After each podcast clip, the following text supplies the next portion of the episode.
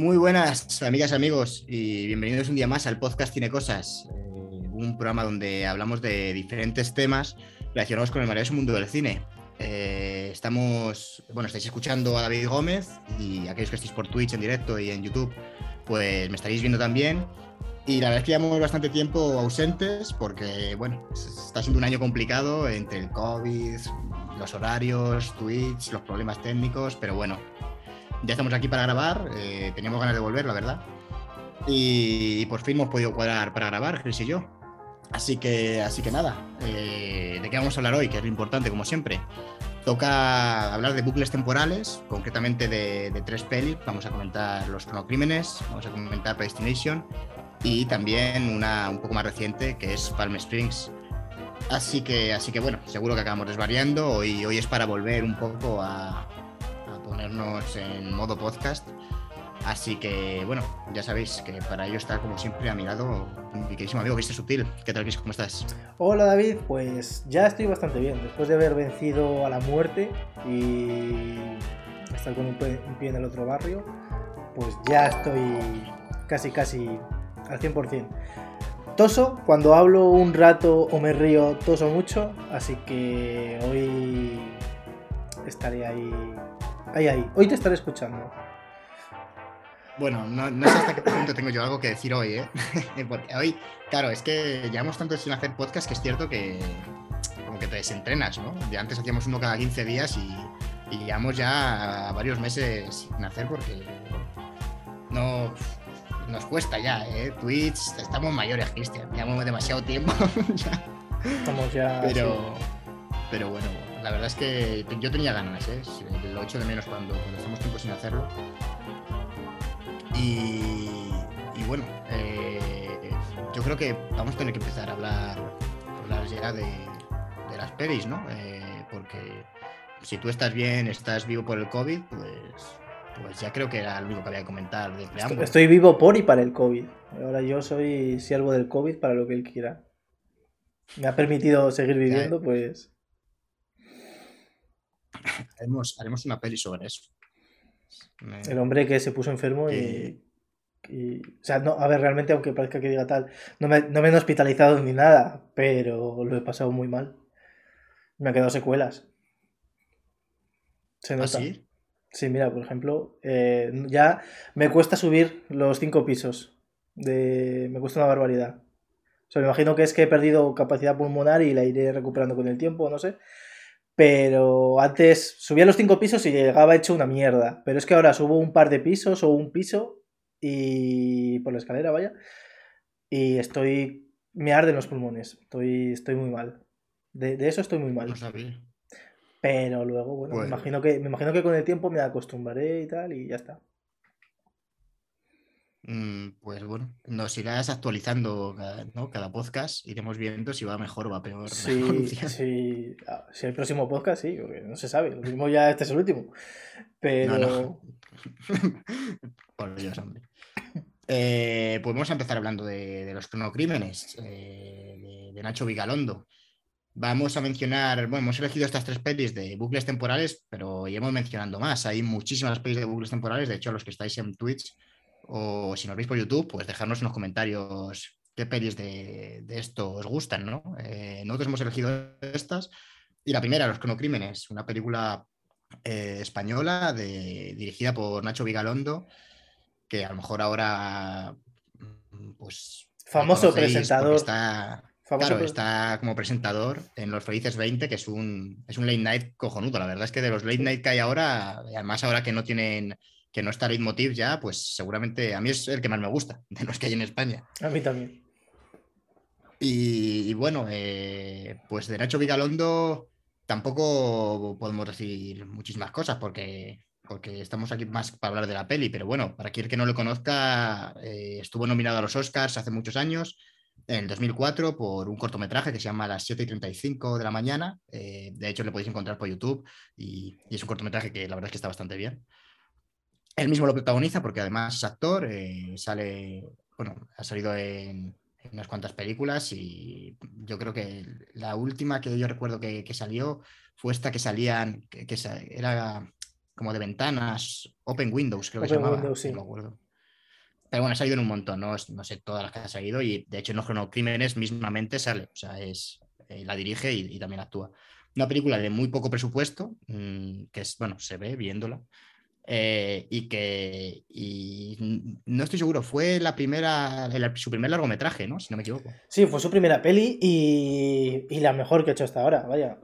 Eh, Cristian, ya, ya soltando no, pero es que hay que decir que lo- hot takes, ¿eh? hay que decir que, lo- que Los Coñocrímenes es una peli que es muy, muy, muy buena. O sea, aunque su nombre te invita quizás al error, pero es. Pero, A mí me gusta mucho el título, ¿eh? hombre, a mí es que Los Coñocrímenes me parece un poco soez, pero desde luego es. Bueno, a ver. No hay ningún coño No que mate, no hay ningún. Yo estaba esperando eso, pero no. Cuando. Porque claro, tú ves el póster y ves un tío ahí con una. Una manta, bueno, unas vendas, ¿no? Como una especie de momia rosa. Y digo, coño, esto es de, del Día de la Mujer, ¿no? Algo así. Y. Y, claro, no, no va de eso. Y no va de eso, ¿no? De hecho, es, peor. es una peli que, o sea, realmente salen, bueno, ahora nos ponemos un poco más en profundidad, pero es que salen seis actores, o sea, no sé, me, ha- me ha parecido ver que... que Yo creo, yo creo que seis actores es mucho, yo creo que son cuatro.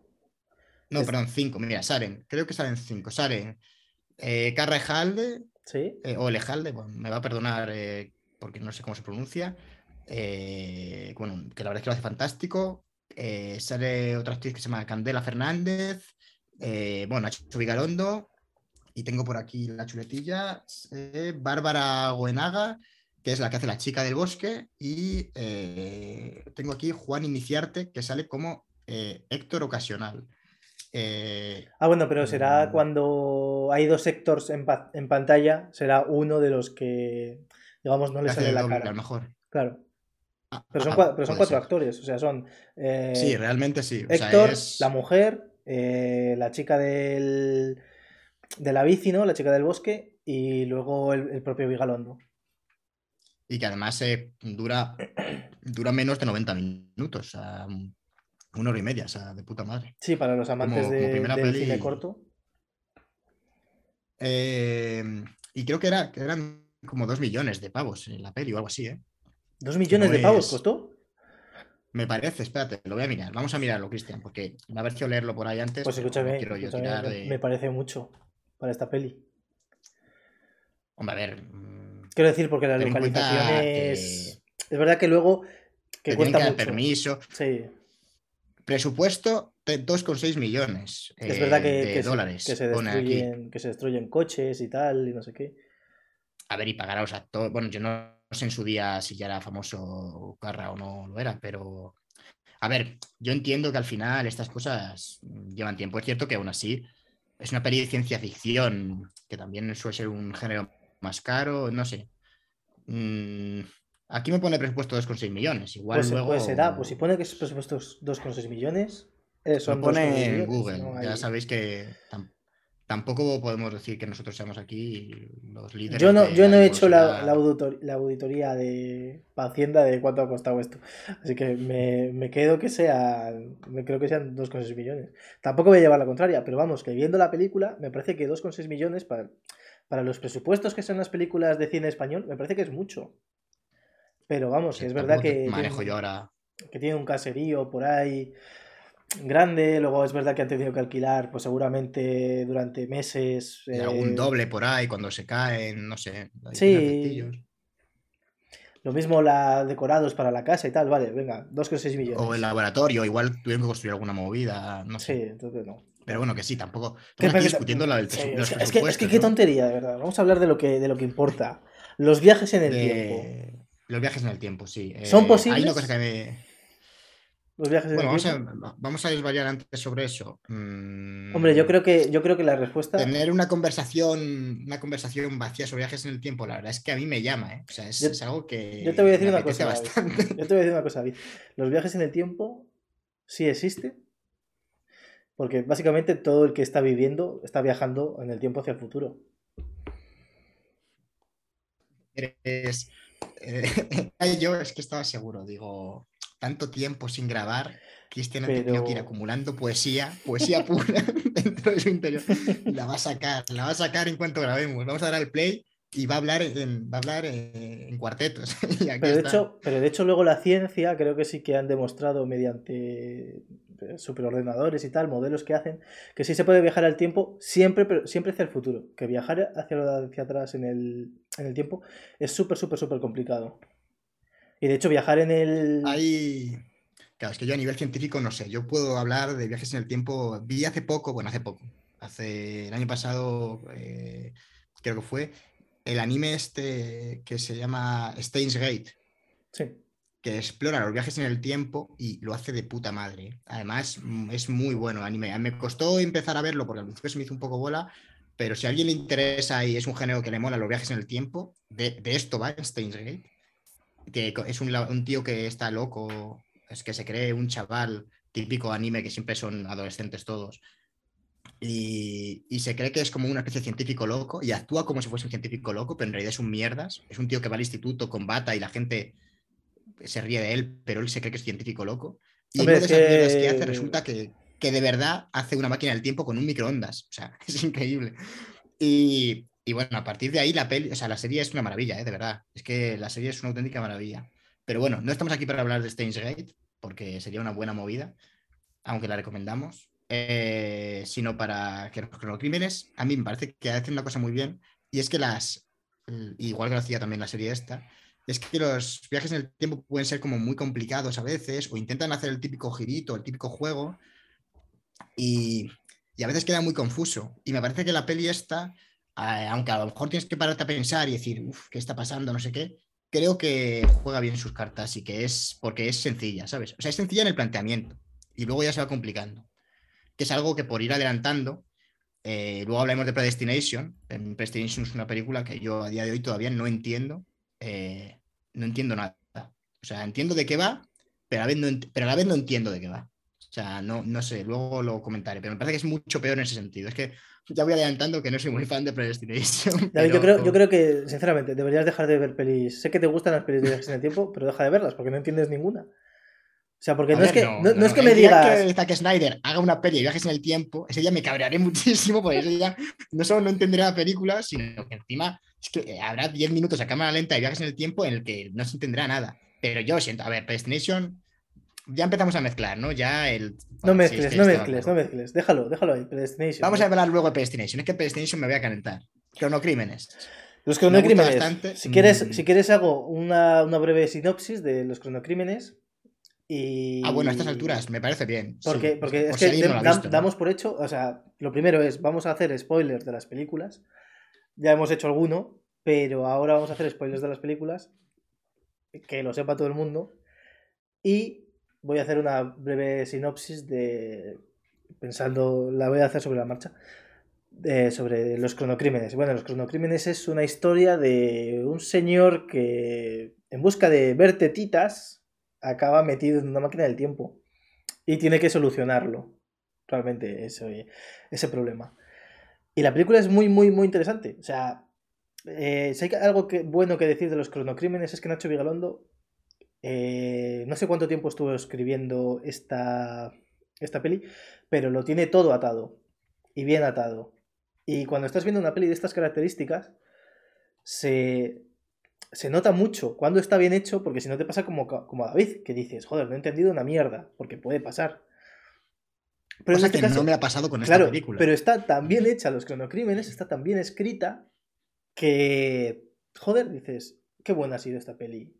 Aunque el, final es verdad que es un poco amargo, pero dices, qué, bien estaba hecha esta peli. Chapó, Nacho Vigalondo, me quito el sombrero, porque no solo te vale con presentar bien un programa y tal, sino que encima diriges bien. Bueno, o no sé si. Bueno, esta la, la, ha dirigido bien, luego no ha tenido mucho éxito. Luego vi de Nacho Vigalondo, también he visto El vecino de Netflix. Y esa también me gustó. Sobre todo porque tiene ese actor, no sé cómo se llama, no sé si se llama Quinn Gutiérrez o no sé qué, que, se le da también a hacer como de tonto. Ay, me parece que sí. Es que no, no lo he visto. Es un... El vecino, me parece que has dicho, ¿no? Sí, además es de hace un par de años, ¿no? Sí, y está, creo que estaba rodando ahora la segunda temporada. Es de Netflix, que va de un superhéroe y tal, y costumbrista, rollo costumbrista español, pero con superhéroes. Si a alguien le interesa. Es Kim Gutiérrez. Sí, pues es que aquí en Gutiérrez se le da de puta madre hacer de alguien que. de, un señor con, con, problemas muy graves de, de, entendederas, de, de, alguien que no se entere de nada. Siempre pone como cara de. de bueno, no quiero decir tampoco palabras como retrasado mental o algo así, porque no. Porque no es el caso, pero es como alguien que no. que no entiende de qué va la movida. Eh, entonces, estamos de acuerdo en que el, éxito, bueno, el éxito, o lo que nos ha gustado a nosotros de los crímenes es que es que se explica bien y, a mí me gusta que los giritos que tiene, hay veces que dices, uy, ya sé por dónde va a ir. Y a mí, o sea, tampoco te voy a decir que es una revelación que digas, ¡guau! Vaya revelación, ¿sabes? Pero está bien construida, o sea, te la comes, ¿no? Tiene un girito final eh, que bueno, de momento no voy a hacer spoiler, luego, luego se nos escapa, así que estad atentos, pero, pero tiene un giro final ahí con una mujer que parece, pero que no, pero que sí, pero tal.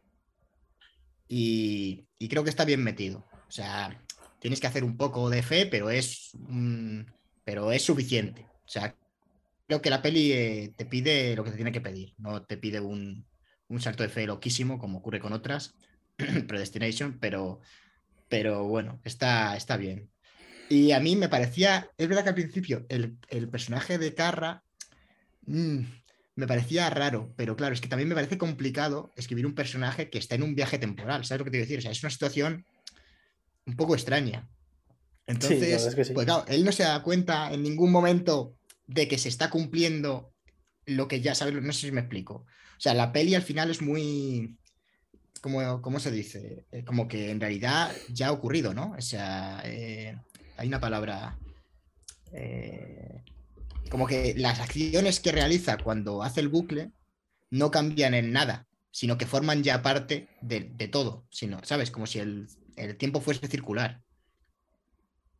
Sí, bueno, eso, es lo que es un bucle, ¿no? O sea... Claro, pero bueno, pero hay pelis, y de hecho luego lo veremos, que, que Palm Springs lo trata de manera distinta. O sea, por ejemplo.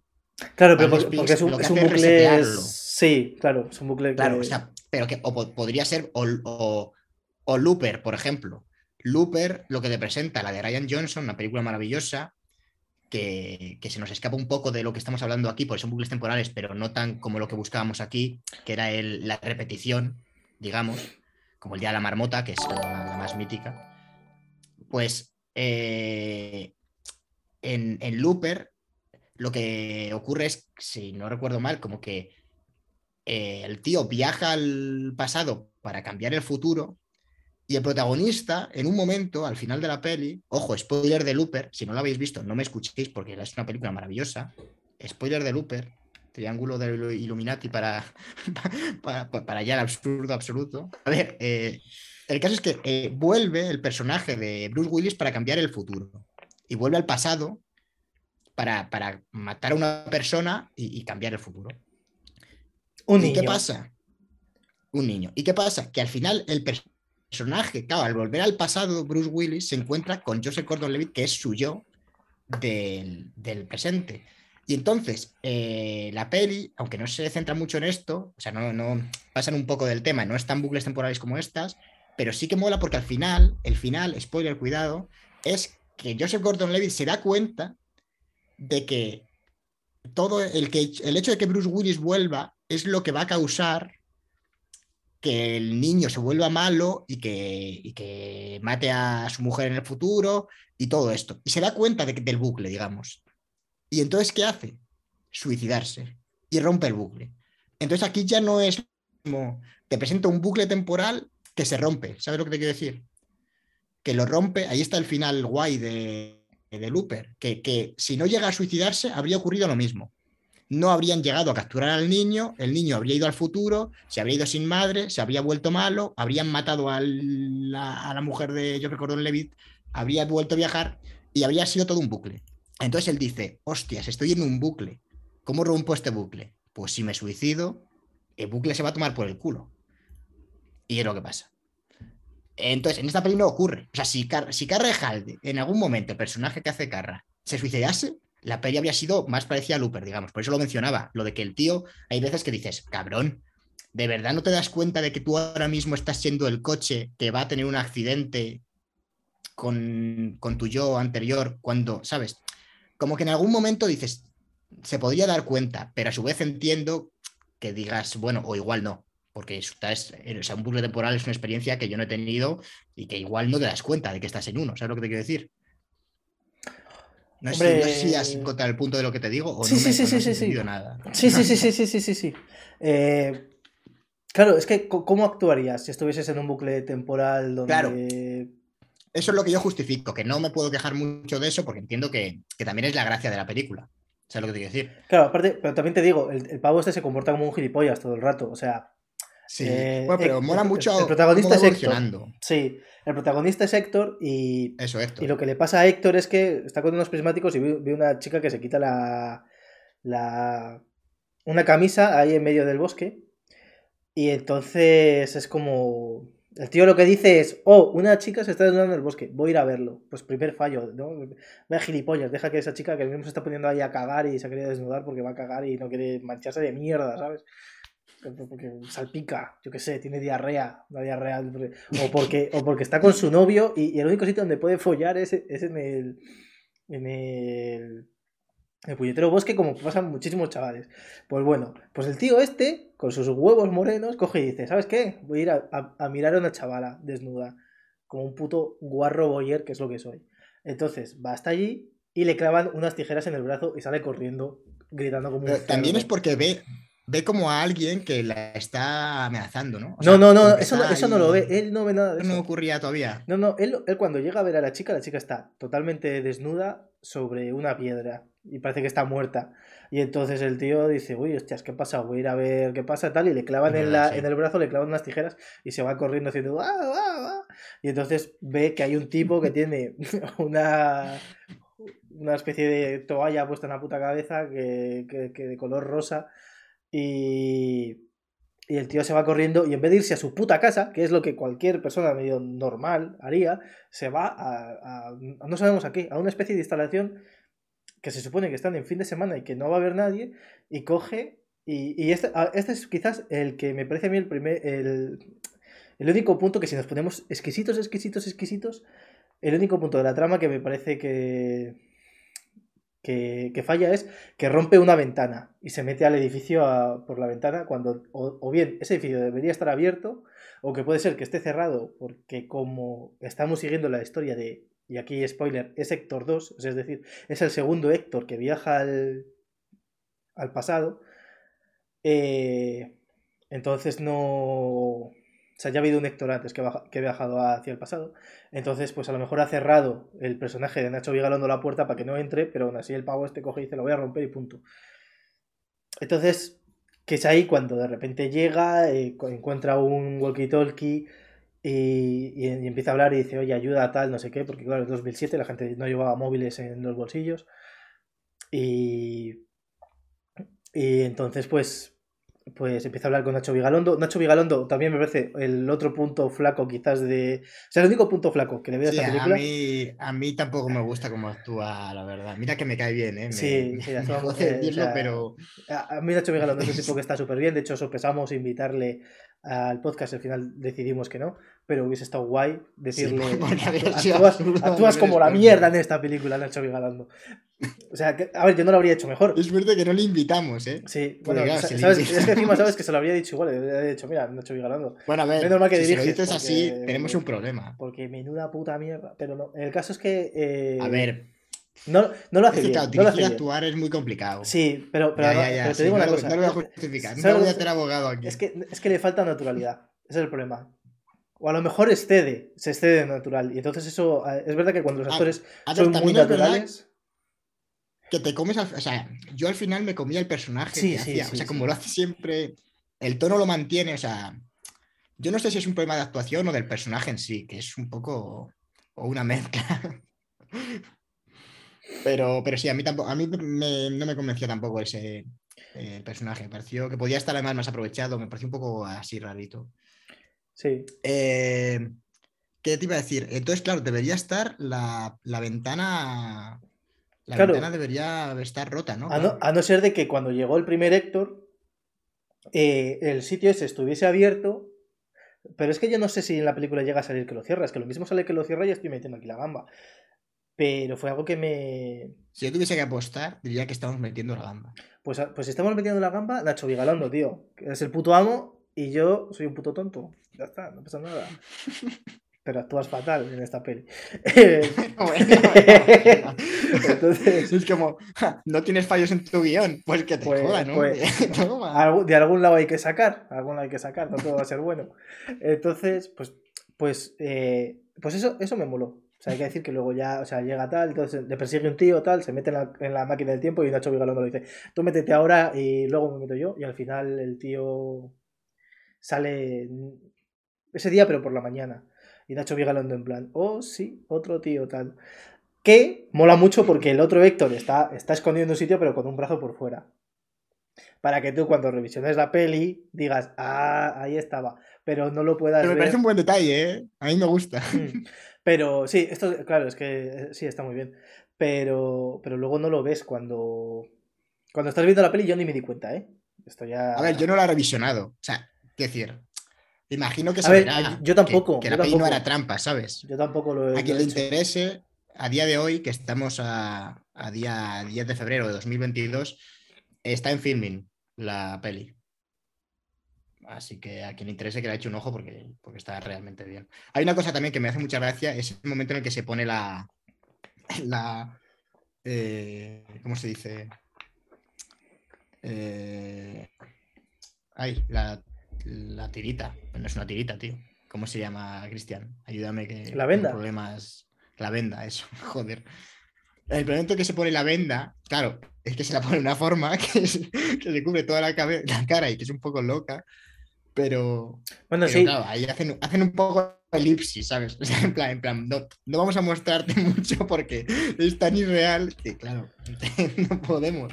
Y de Pero hecho... queda muy impactante porque realmente consigue crear como un símbolo. O sea, el personaje con mm. la cara como en rosa, como tal, ¿sabes? Queda, queda muy bien. A mí me parece que, que consigue crear en, lo poco que dura como esa figura, ¿no? Ese, mm. sí, ese símbolo. Es un poco rollo Darth Vader, ¿no? Que como solo sale 10 minutos en Star Wars, en la primera, sí, sí, sí. un personaje súper icónico. Eh, icónico, que no es la palabra, eso es. ¿Cómo estoy? Eh, se me está olvidando hablar. Ojo, tú con el COVID y yo con demencia. bueno, el caso es que eh, se.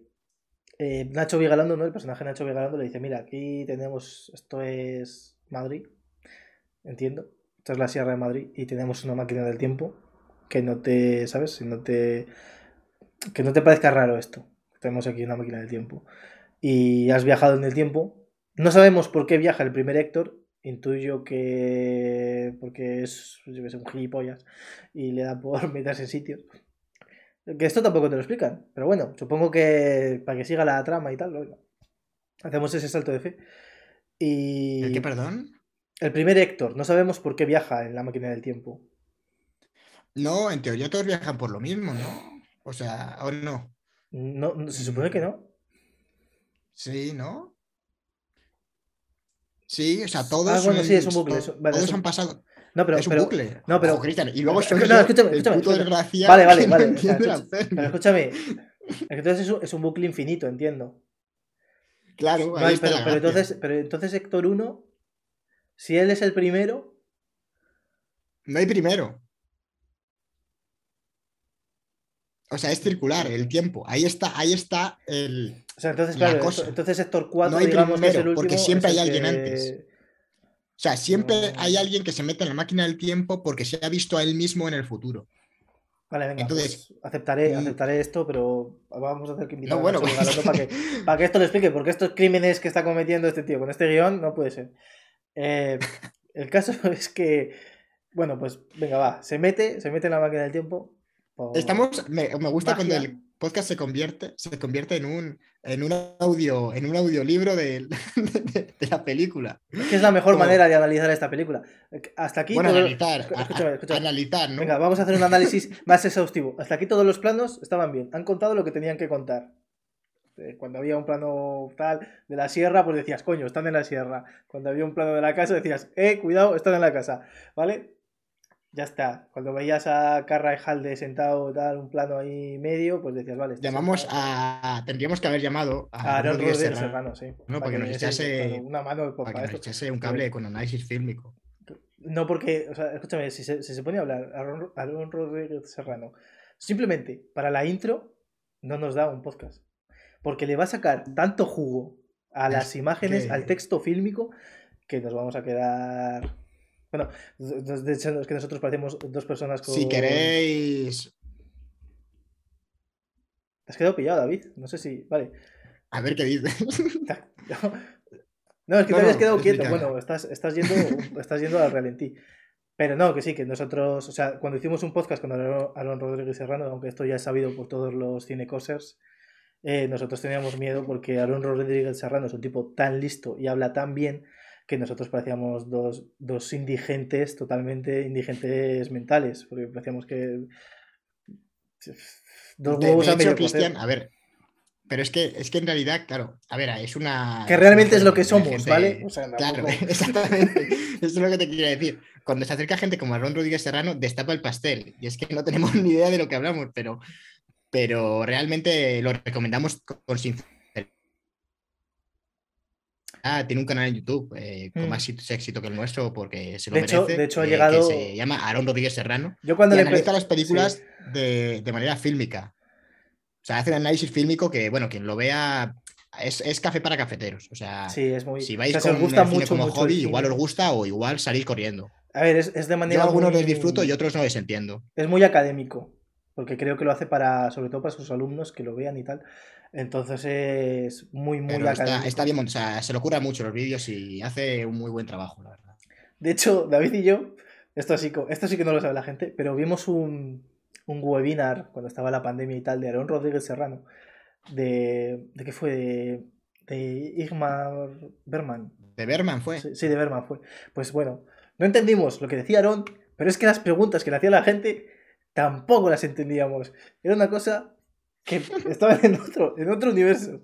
Fíjate que se me había, se me había olvidado por completo, ¿eh?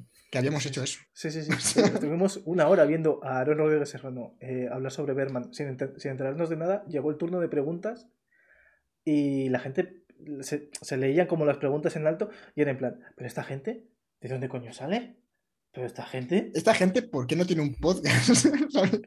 Porque, porque, porque Eh. escúchame, porque la gente no lo, no lo entiende. O sea, si haciendo un, un podcast, esa gente eh, es como el otro día que estaba viendo la tragedia de Lady Macbeth y, y estaba viendo con, con más gente y, hubo uno que dijo, eh, no voy a...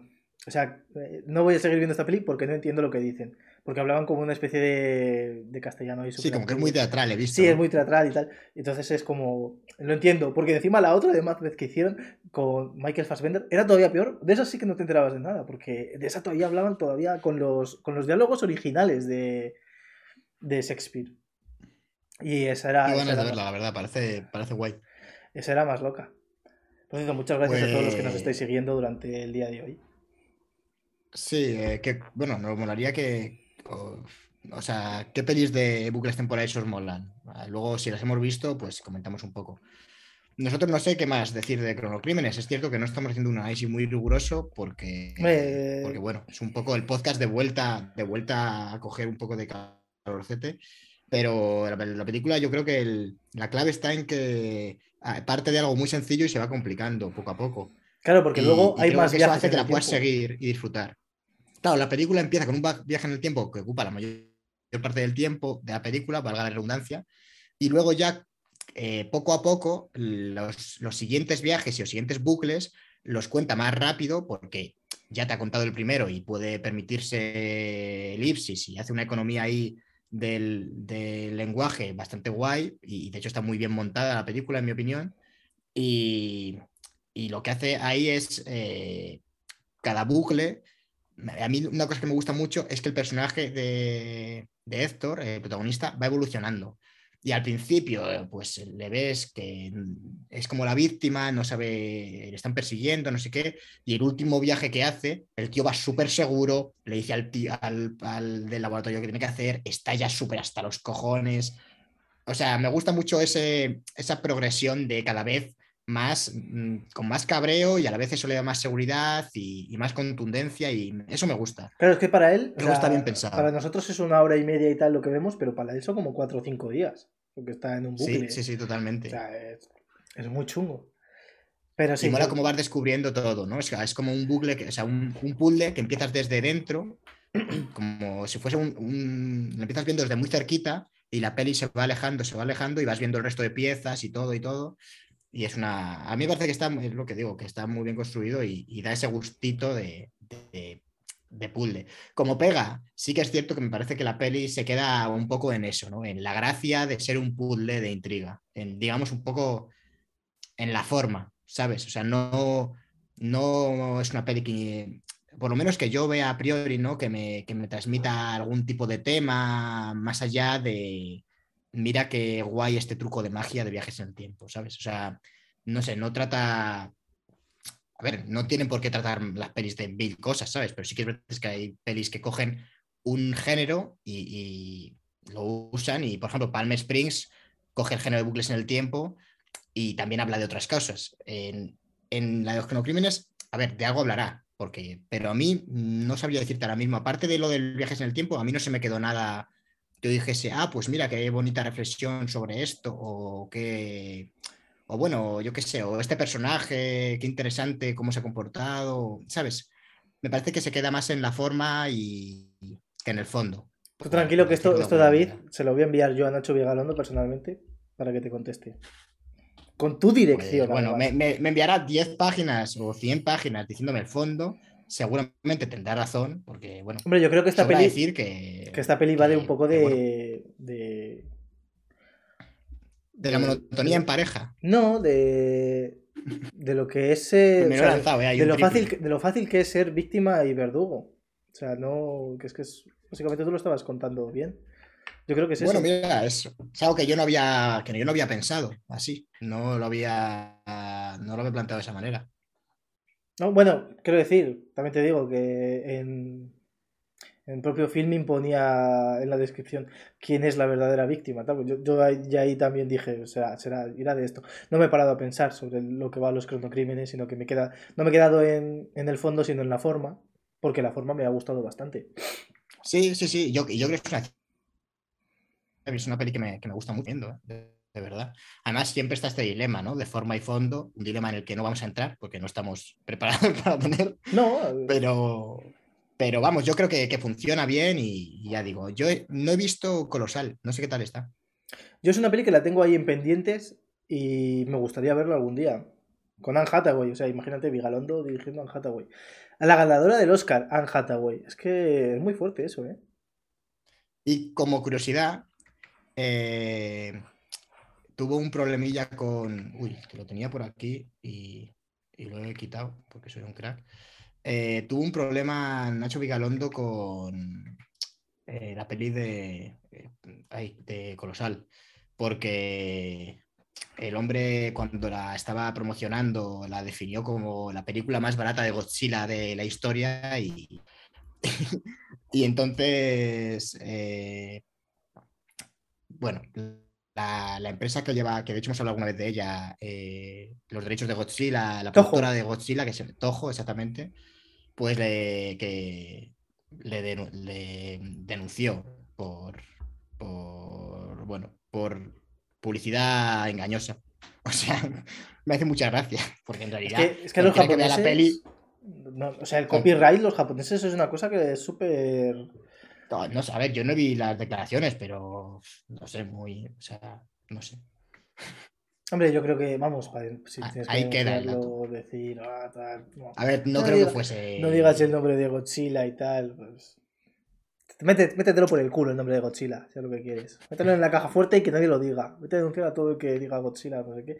O el que, o a cualquiera que. Ya le gustaría a esa gente que Nacho Vigalondo hiciese una peli de Godzilla. También te digo. Pero, pero vamos, es que si, si van a ir la Tojo detrás de cada productor, director, actor, que esté en una peli donde salga un monstruo gigante ¿Y a alguien se le ocurre decir Godzilla o la compare con Godzilla? No, a o- ver, diría más cosas, imagino. Y sería algo, a lo mejor fue en promociones o no sé, o sea, tampoco sé mucho más detalle del asunto. No, pero es que es verdad que Pero los- bueno, los- tengo ganas de que saque más peli Nacho Vigalondo, la verdad.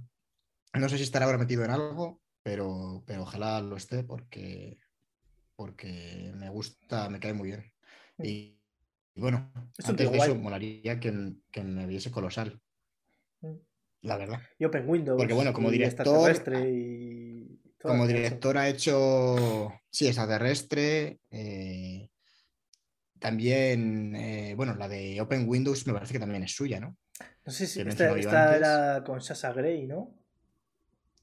La esa actriz La porno. Salía Erilla Guz y ya no sé quién más. Creo que la chica era Sasha Grey. Salía el, el Yahoo y Sasha Grey. Que Sasha Grey, para el que no lo sepa, Sí. era una actriz porno muy, muy conocida. Hace muchos años. Y luego se pasó a, a la actuación más convencional, digamos. Mm, yo creo que vamos a ir ya hablando de la siguiente peli, pues se nos está acabando un poco el carrete y yo tengo ya ganas de meternos con Predestination. ¿Te Vale, parece? sí. Pues, pues bueno, nos podemos poner a hablar de Predestination. eh, básicamente, una película de 2014 de eh, un par de directores eh, que son hermanos, Michael y Peter eh, Spierig. Mm, mm, eh, sí que sé que la película se basa en, un rato corto que se llama All You Zombies. eh, me parece que en español se traduce como Todos ustedes zombies de, Robert A. Heinlein. Y, y bueno, pues una película de viajes en el tiempo que yo tenía muchas ganas de ver cuando salió, que protagoniza Ethan, Ethan Hawke. Sarah Snook, que yo no la conocía, y, y Noah George Taylor, que sí que es un actor británico más famosete. La verdad es que mm, es una peli, como ya he adelantado antes, que a mí me parece que se entiende, el- se entiende bien, porque entiendes, entiendes el- lo que te cuenta, eh, lo- el rollo este de, bueno, spoiler, super spoiler va a haber aquí, de que prácticamente todos los personajes que hay son el puto Ethan Hawke, ¿sabes? O sea, resulta que es Ethan Hawke, que se cambia de sexo, que se, que se folla a sí mismo, que tienen un hijo, el hijo es el, es, es el mismo porque viajan al pasado, o sea, una cosa loquísima. Lo que yo no entiendo es el porqué de todo esto. Porque todo esto te lo recubren de una trama con un tío que hace atentados, que también es Ethan Hawke, o sea, increíble todo. Pero no entiendo, o sea, no entiendo el plan. No entiendo por qué la, la ¿cómo se dice? La empresa o secreta para la que trabaja Ethan Hawke le dice que tiene que hacer esto cuando ya saben ellos mismos que, o sea, ellos, Ethan Hawke sabe que está reclutándose a sí mismo y que eso va a provocar que él se folle a sí mismo. Y, o sea, no entiendo el por qué, ¿sabes? La motivación que mueve las- lo que está ocurriendo. Ahora, lo que está ocurriendo sí lo, sí lo entiendo. Lo explica bien la peli, eso hay que reconocerlo. Y también tiene otra cosa la peli que me saca y es el personaje de, que interpreta, eh, creo que he dicho Sarah Snook, no sé cómo se, se llama el personaje. Se llaman Jane y Eh, John. Eh, Por aquello sí, el que de hace John. John, y el que hace de madre soltera, digamos, que tiene el seudónimo de madre soltera. Eh, se me va.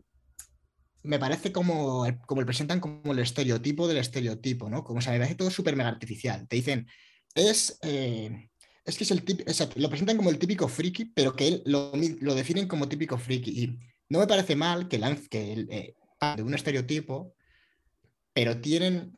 O sea, pero es demasiado estereotipo, ¿sabes? O sea, tenían que haberle hecho real. O sea, a mí me resultaba un personaje artificial. Me resultaba un personaje que no existe en la vida real, sino que, o sea, Ethan Hawke no me pasaba esto con, con cuando es, bueno, claro, como todos son Ethan Hawke, esto es un problema, ¿no? Para explicar la peli. Pero no me pasaba esto con el agente, porque tiene, no sé, a lo mejor es que lo interpreta mejor Ethan Hawke o que el personaje está mejor construido o algo. Pero en la primera parte en la que cuenta la historia de su vida en la barra, luego ya me pasa menos, pero sobre todo en esa parte que dura bastante.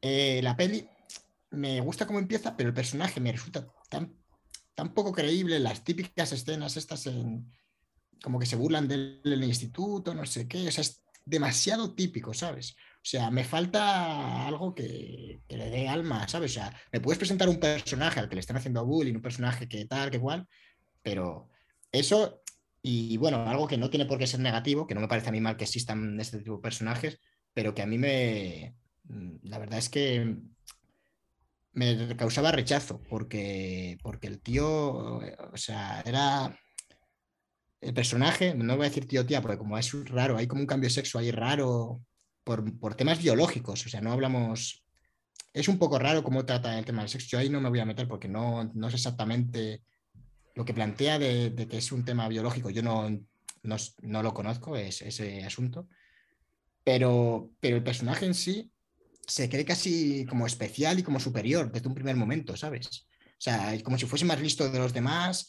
y también tirando del estereotipo, ¿sabes? Del soy un friki, pero en realidad soy súper especial, soy mejor que todos mis compis, me esfuerzo más. También se reía de las desgracias como de los demás cuando están ahí haciendo las pruebas.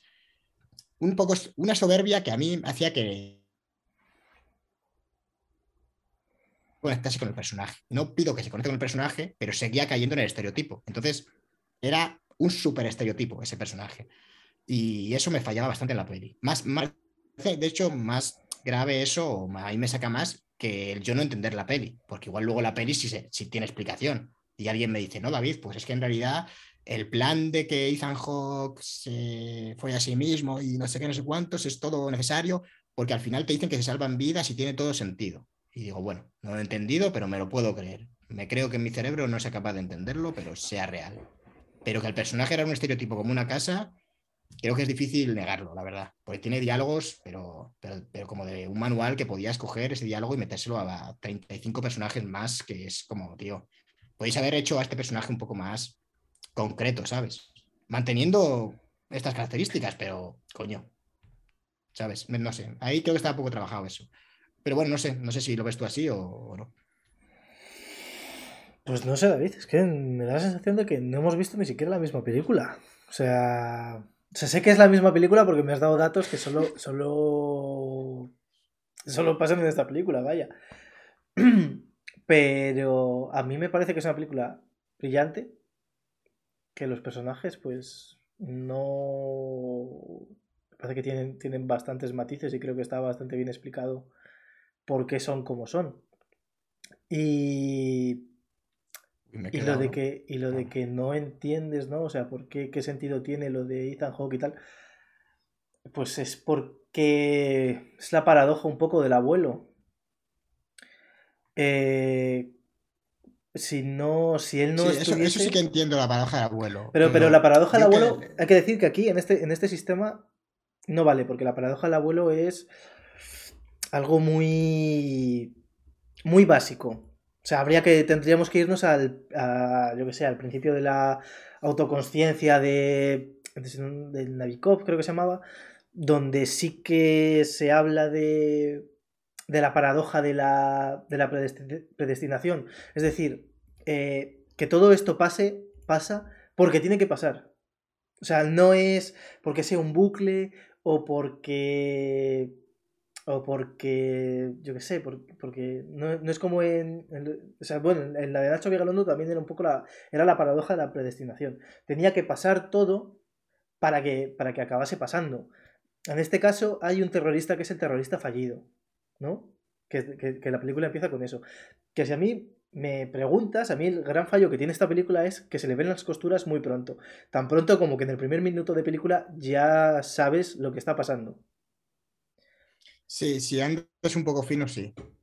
Y, no tan fino. Yo la primera vez que la veía y, dije, están usando todos los recursos, todos los planos y todo, para que sepas que el tío que se ha dado la maleta es, es... O sea, si sabes de que la película vea de viajes en el tiempo, lo sabes.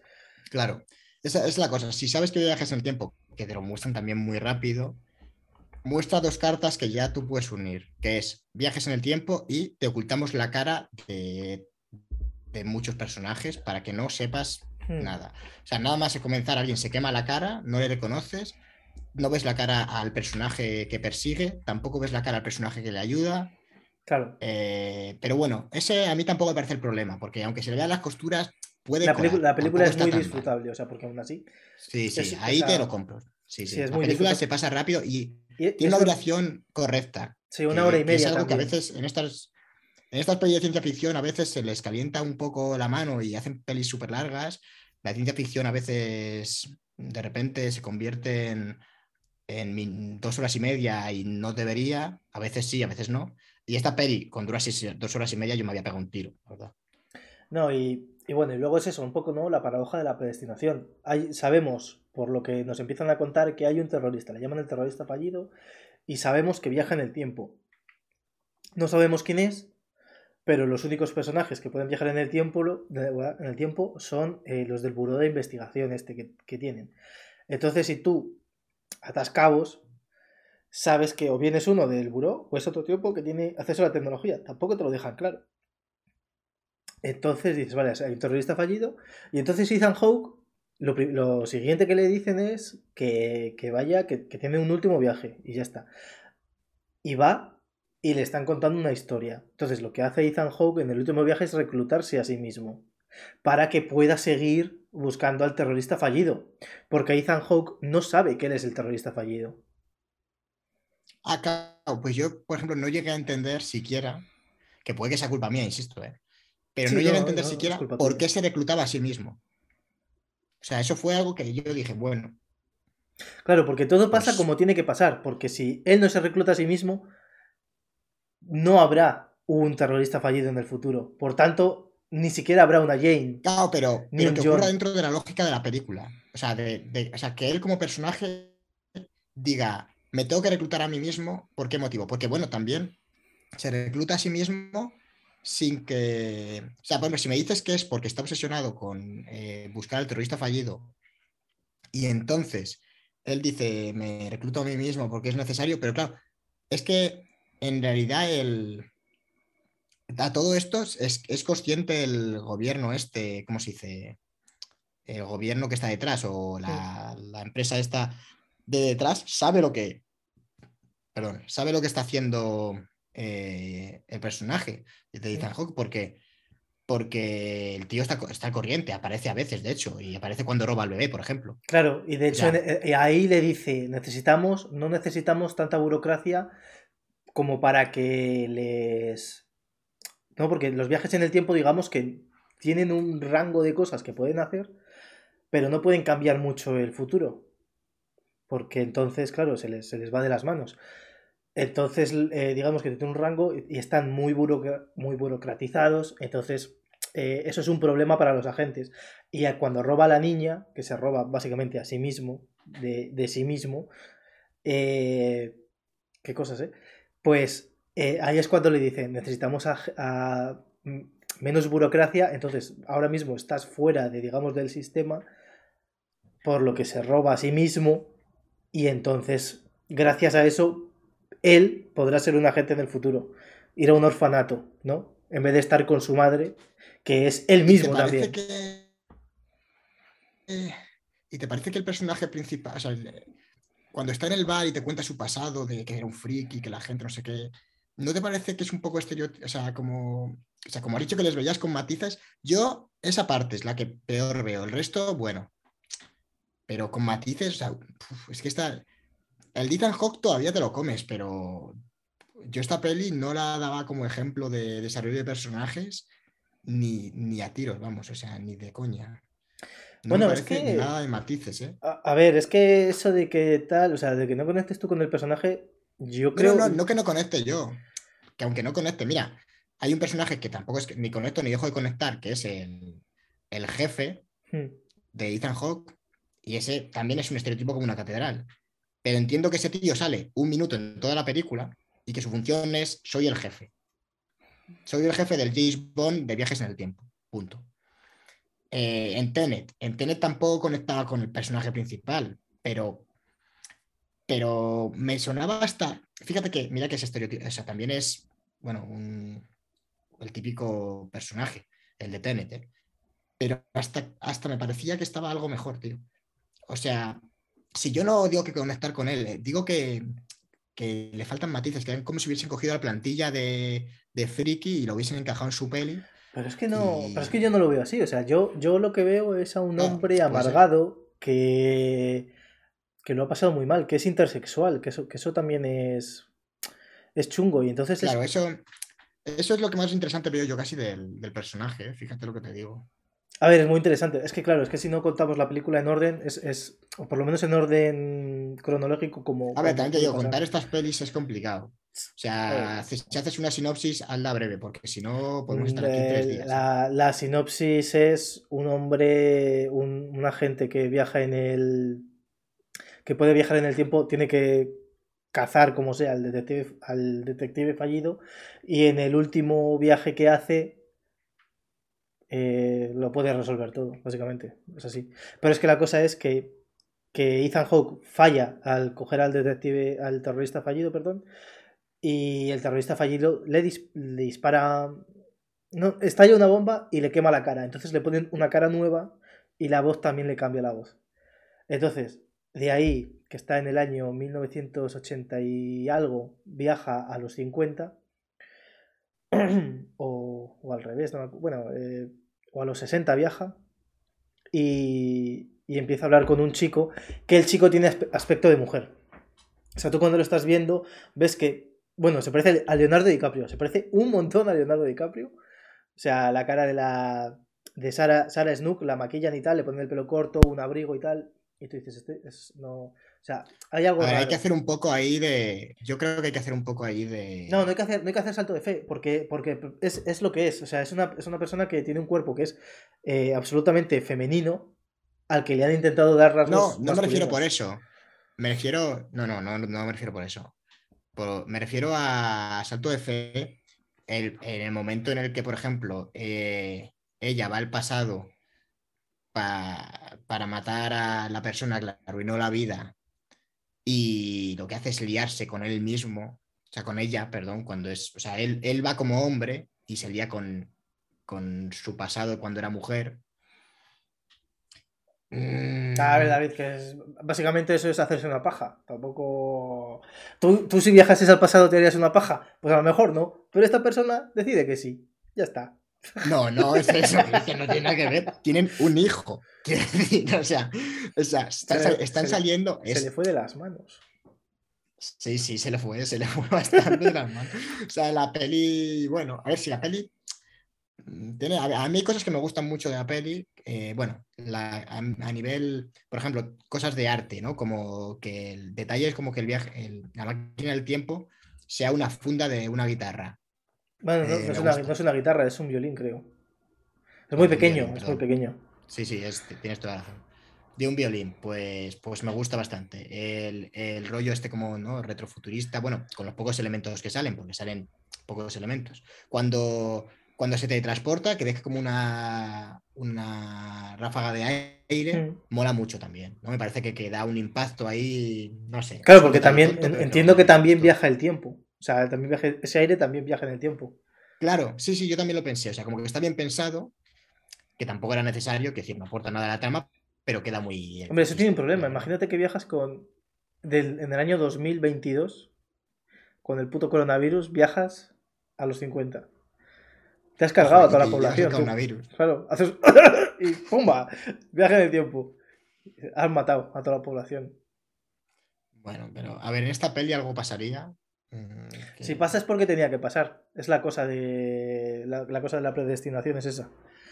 Que de hecho esta peli Es momento, se llama es así por momento, algo. ya que hemos hablado antes, de mencionar. O sea, realmente lo he estado pensando y las pelis de bucles temporales como tal, o sea, de las que estamos hablando aquí hoy, que se basan en la repetición, como El Día de la Marmota, las dos que hemos comentado, Predestination. Bueno, Predestination sí se puede incluir, ¿no? Yo creo. Predestination a lo mejor es un poco más rollo looper. No es tan repetición como, como yo comentaba al principio. Pero o sea, es un tema como muy de Christopher Nolan, ¿no? O sea, Christopher Nolan es una persona que, que está obsesionada con el tiempo y el espacio. Y, y- y yo creo el tiempo especialmente. Y no descarto que haga una peli de bucles temporales, ¿no? O sea, yo creo que, que si lee el relato que, que está en internet y, y no está mal, de hecho es, hay cosas que están clavadas en la película, el, el relato de, todos ustedes zombies, eh, yo creo que diría, uff, esto lo voy a adaptar yo. Y, no sé, no me parecería mal. Tenet ya tiene un poco, ¿no? bueno, todas las pelis de Nolan tienen algo de viajes en el tiempo, pero yo creo que, que puede hacer una. Claro, es que está el dilema. ¿Ha hecho una pelilla de viajes en el tiempo como tal, Nolan? O sea, estrictamente sí, pero no, ¿no? O sea. Sí, es. O sea, es que lo de viajes. Hay cosas temporales en sus pelis, pero no son la base principal. Yo diría que ese es el punto, ¿no? A ver, es que, es que los viajes en el tiempo no, no dejan de ser un recurso narrativo. Una peli de viaje en el tiempo como tal no existe. O sea, no hay un género que pero, que sea... viajes en el tiempo. Películas con viajes en el tiempo, sí, pero que. Películas que sí, bueno, pero, pero en el que sea algo más central, yo qué sé, regreso al futuro, pues es súper esencial el viaje en el tiempo.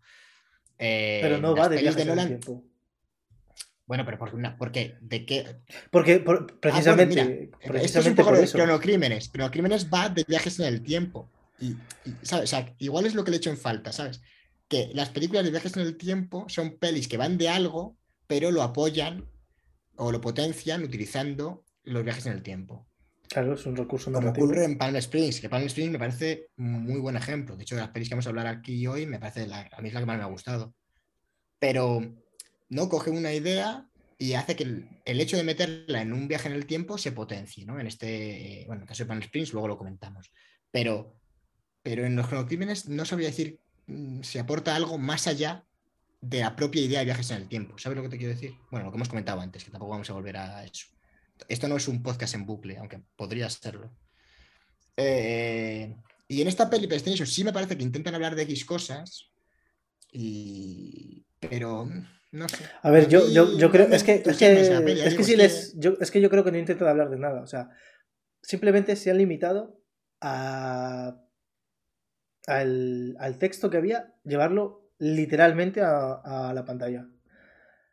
Porque. Sí, es bastante, es bastante fiel, la verdad. Es, porque leyendo entrevistas y tal, me parece que en una decían que es que eh, es imposible de adaptar de otra manera eh, este, este relato y que ellos cuando estaban haciendo el guion tiraron lo que tenían y dijeron, mira, vamos a confiar en la historia y que la historia sea la que, la que le dé la... todo y ya está. Y no, y no vamos a empezar No tuvo malas críticas, ¿eh? no, de hecho, de hecho es una película que gustó mucho, que aquí en España no se llegó a estrenar en cines, pero la, la crítica la alabó. Entonces. Aunque a eh, mí no me está entusiasmando, la gente que nos esté escuchando, si tiene curiosidad, que la eche favor, porque, cago en la leche. Pero si es un pedazo de thriller. Esta película es un pedazo de thriller que te caes para atrás. Lo siento. Es una cosa mira tremenda. Que a mí me gusta Ethan Hawke. Escúchame, mira, bueno, Ethan Hawke es el mejor actor del planeta. Pero yo me fui, yo estaba viendo esta peli, me fui a ver Spider-Man No Way Home y seguía pensando en, en Predestination cuando, eh, cuando, lo, cuando volví a casa. Y luego el pum, el COVID. Pero es la última peli que vi. Bueno, no, la penúltima peli que vi sin, sin tener COVID. Pero joder, es que es muy buena Predestination. O sea, si. Yo creo que aquí, fíjate que es el. Eh, o sea, no, no, no. Esto pasa mucho con las pelis que siempre tratan algún tema de, la, de ciencia y tal, así que no es uno más uno. Sino que son conceptos que te meten Pasa en Tenet, que la gente se, lía con Tenet diciendo, hostia, qué complicado, que no sé qué, que luego no es tanto Tenet, no es como Primer. Primer sí que es una peli de viajes en el tiempo, que si alguien no la ha visto, pues es una película donde tienes que tener un cuaderno y tal, igual, y apuntar. Y, y Tenet, Cristian, y recuerdo que dedicamos aquí un podcast, tú dijiste que no era complicada, que era, que era facilita y tal, nos pusimos a hablar y nos dimos cuenta de que tú te equivocabas. totalmente, totalmente falso, totalmente falso, y ahí están los vídeos. Está el podcast colgado en YouTube. Quien quiera ver cómo Cristian afirma en un podcast que ha entendido la película y. Entendí, entendí, tenet, a la primera, de hecho. Pero. Por eso la vimos dos veces. La vimos dos veces porque no te enteraste tú. Y aún así tendríamos que verla tres veces y no te enterarías.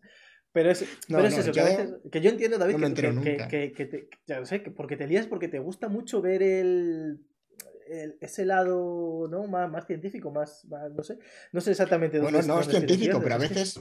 ¿Te gusta, ¿Te gusta que te lo. Que te, gusta darle mucho, eh, mucho sentido a algo? Ya te lo pregunto. ¿Por, qué están haciendo esto? Claro. ¿Por qué están haciendo esto? Y ¿A de ti qué te eh, importa? me encuentro con que no, ten- con que no tengo respuesta. Es que tendría que Los venir. el- personajes están actuando. Claro, pues tendría que venir el, el director de la película con el guion en la mano y decirte, ¿para qué quieres saber eso? Jaja, saludos. Hombre, no, pero es que la en la mayoría de pelis, Cristian, lo sabes. O sea, la motivación de los personajes la sabes. Claro, pero, pero aquí. Tú sabes, pues aquí este tío está intentando salvar a no sé quién, o no sé qué, o, o yo qué sé, o cosas tan horribles como que Zack Snyder eh, decida como motivación, Marta, Marta. Vale, sí, es una motivación, aunque a mí me parezca que está horriblemente metida con calzador ahí, pero, la pero lo entiendo, más o menos. ¿Qué hace Les Luthor en esa película? Nadie lo entiende, nadie lo entiende. Sí, Su verdad. motivación es ninguna. ¿Ves? Sería Pues eso es lo que me cabrea. Bueno, cabrea. Pero, pero aquí la motivación, Pero- o sea, quiero decir, la, la motivación es eh, parar al terrorista fallido. Está. Vale, es al principio, pero ¿y para pararlo? Él sabe que se tiene que reclutar a él mismo y robarse a él mismo. A ver, Claro, él- él- que a ver, es una a ver, movida de viajes temporales. A ver, vamos, vamos a partir del, del hecho de que tú, David, tú te conoces a ti mismo. ¿Vale? Si a ti, yo, por lo, por lo nervioso que me pones, te cojo un bidón de gasolina y te quemo la cara, y tú viajas al pasado con otra cara y te conoces a ti mismo, tú dirías, coño, no sé quién es esta persona que se parece tanto a la cara que tenía hace 20 minutos antes de que me la quemaran con, con lo que fuese. Y, y tal, ¿cómo se parece a esa persona que era? Pero como no recuerdo nada desde hace, hace 20 minutos, pues no sé, no sé lo que pasa. Otra cosa es que Pero ya sí cojas, te la- cojas y, te, y te enrolles contigo mismo. Eso, eso ya lo dejo a tu elección. Pero incluso tal, ¿no? Pero En la peli, no, la, en la peli él se lía con sí mismo siendo consciente de que, él es, de que ese es, es el mismo, que es lo que a mí me pareció más chocante. O sea, porque pero, es pero muy David. O sea, escúchame que- pero, pero que es que Carra- está, pero porque El en la- personaje de Carra en los cronocrímenes se lía con él mismo. O sea, es que sería increíble, sería increíble. pero es que Carra O sea, sabe perfectamente. pero es- literalmente. David, o sea, no te lo creerías. escúchame, David. Como es, básicamente, siguen los mismos conceptos de las dos películas, Carra tiene un accidente, sabe que le dan con el coche por detrás y se estrompa y entonces tiene que ponerse una venda en la cabeza. Y no sabe quién le ha dado. Tú, si eres un poco listo como espectador, dices, qué raro, el que le ha dado ni se ha parado ni nada, menudo cabrón, o aquí hay algo que no nos quiere contar el director. Luego te das cuenta de que Carra se da. Coge una furgoneta y se da. Con el Carra del pasado, con el Héctor. Pero Héctor ahí 2 hay una cosa que está 3. guay. Hay una cosa que está guay y es que ese accidente, que es un accidente. O sea, No es un accidente, David. No es, no es un accidente porque el Carra, o sea, el Héctor 3 le está dando a Héctor 2. Sí, vale, sí, cuando, vale, sí, es verdad. En- Cuando verdad, pero Pues ahora traslada Pero- eso a esta película. Cuando se encuentran. Pero es que eso algo- también me parecía un poco. Te, te lo he comentado antes, de hecho. Te he comentado que, que una de las cosas más jodidas es cómo el personaje no se da cuenta de que lo que está haciendo es lo mismo que ya había pasado. O sea, en plan de.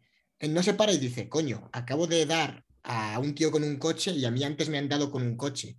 O sea, como, hostias, estoy siguiendo las pautas. Sí, O sea, como lo que hemos comentado de Looper, que en Looper el tío se da cuenta, aquí Carra no. sí, Vale, sí, aquí sí te que se da cuenta. es que se Por eso se da. Carra- Por eso se da con el coche. Si no, no se daría. No, pero se da, pero sigue haciéndolo todo. Es- Pero bueno, en los cronocrímenes me lo como más. Me gustan más los cronocrímenes que Predestination. Predestination, yo lo siento, pero que, un- que, que la tía decida liarse consigo misma, me- a mí me parece muy inverosímil. Demasiado inverosímil. O sea, es un poco como, bueno, A ver, pues a porque ver, tiene que ser. ocurrir, ¿no? A ver, pero es que la cosa es que ella en el pasado se enamoró de un tipo. Por tanto, ya. de un tipo que canta muchísimo que es ella misma. Que eso, Sí, eso bueno, vamos a pasarlo por alto. Eso vamos a pasarlo por alto. Sí, ahí hay que hacer un poco más de salto de fe, pero bueno, vamos a ponerlo que. hay que hacer salto de fe. Porque, porque Uf, bueno, porque sí, la chica. sí. A ver, a ver, escúchame, David. Hay una persona que no sabe nada de viajes en el tiempo, que es una cosa absolutamente loca. Que si viene un tío mañana y se te presenta en tu casa y te dice: Hola David, se presenta un, un viejo asqueroso, un viejo decrépito en la puerta de tu casa que huele a pis, y te dice: Hola David, soy David del año 2077, Cyberpunk. ¿Tú, ¿Tú qué crees que te va a decir? ¿Qué- ¿Tú qué vas a pensar? Este señor que huele a pis seguramente sea un puto loco que ha venido a mi casa y, y- y ha dicho hola David porque lo ha leído en el buzón o, o porque llevas una camiseta que pone David. No lo sé, me da igual. Pero tú qué es lo primero Yo que suelo ir con camisetas con mi nombre. Claro, yo qué sé. No te conozco tanto como para saber cómo vistes. Pero eh, el caso es que.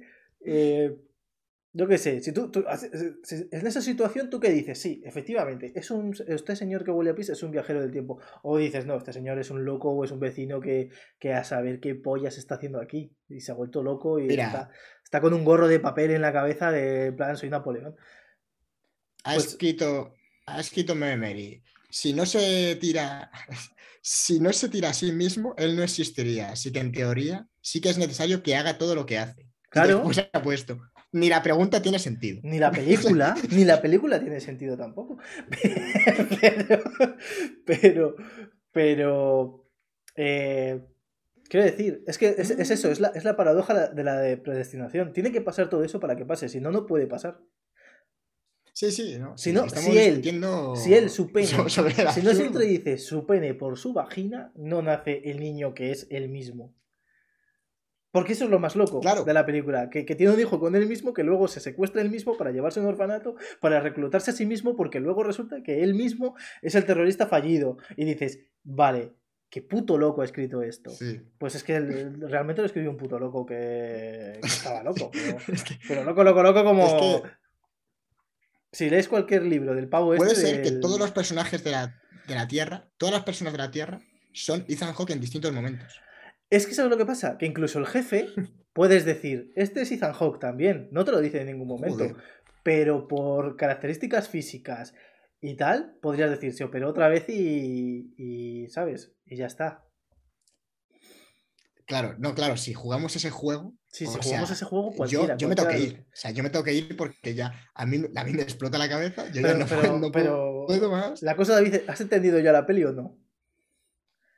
Mm, a ver, yo creo que he entendido lo que se puede entender, pero como tú dices, está contando el por qué pasan las cosas para que vuelvan a pasar. Entonces, tampoco hay mucho más que entender ahí. O sea, Porque, es, porque es, un, es un bucle. Es que si todo eso no pasa. Porque de hecho es que tiene una grabación de él mismo que le va diciendo cosas. Entonces, y es una grabación que se va poniendo. Entonces es algo que ya ha pasado, eso ya ha pasado. O sea, el, la- la- el Ethan Hawke que conocemos es un Ethan Hawke que ya fue reclutado, ya sabe todos los pasos que tienen que seguir. para esta idea me parece más interesante los cronocrímenes. Creo que lo explica mejor, fíjate. Y es lo mismo. Sí, sí. Sí, pero porque, porque, estamos en la misma.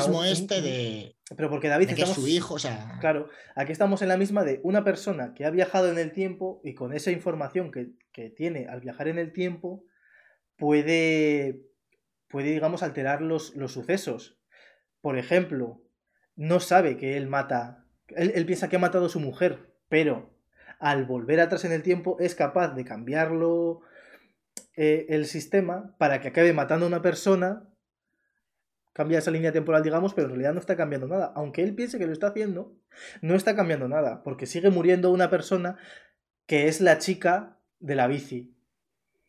No es su mujer, nunca, Claro, nunca murió pero, su mujer. pero, claro, exactamente, pero eso es lo que mola, que, él, que esas cosas le van engañando y le van motivando y no sé, creo que está mejor construida que, que esta. A mí, a mí me parece que se entiende mejor y que además tiene la gracia esta de cómo un pequeño viaje en el tiempo se puede ir liando y liando y liando, ¿no?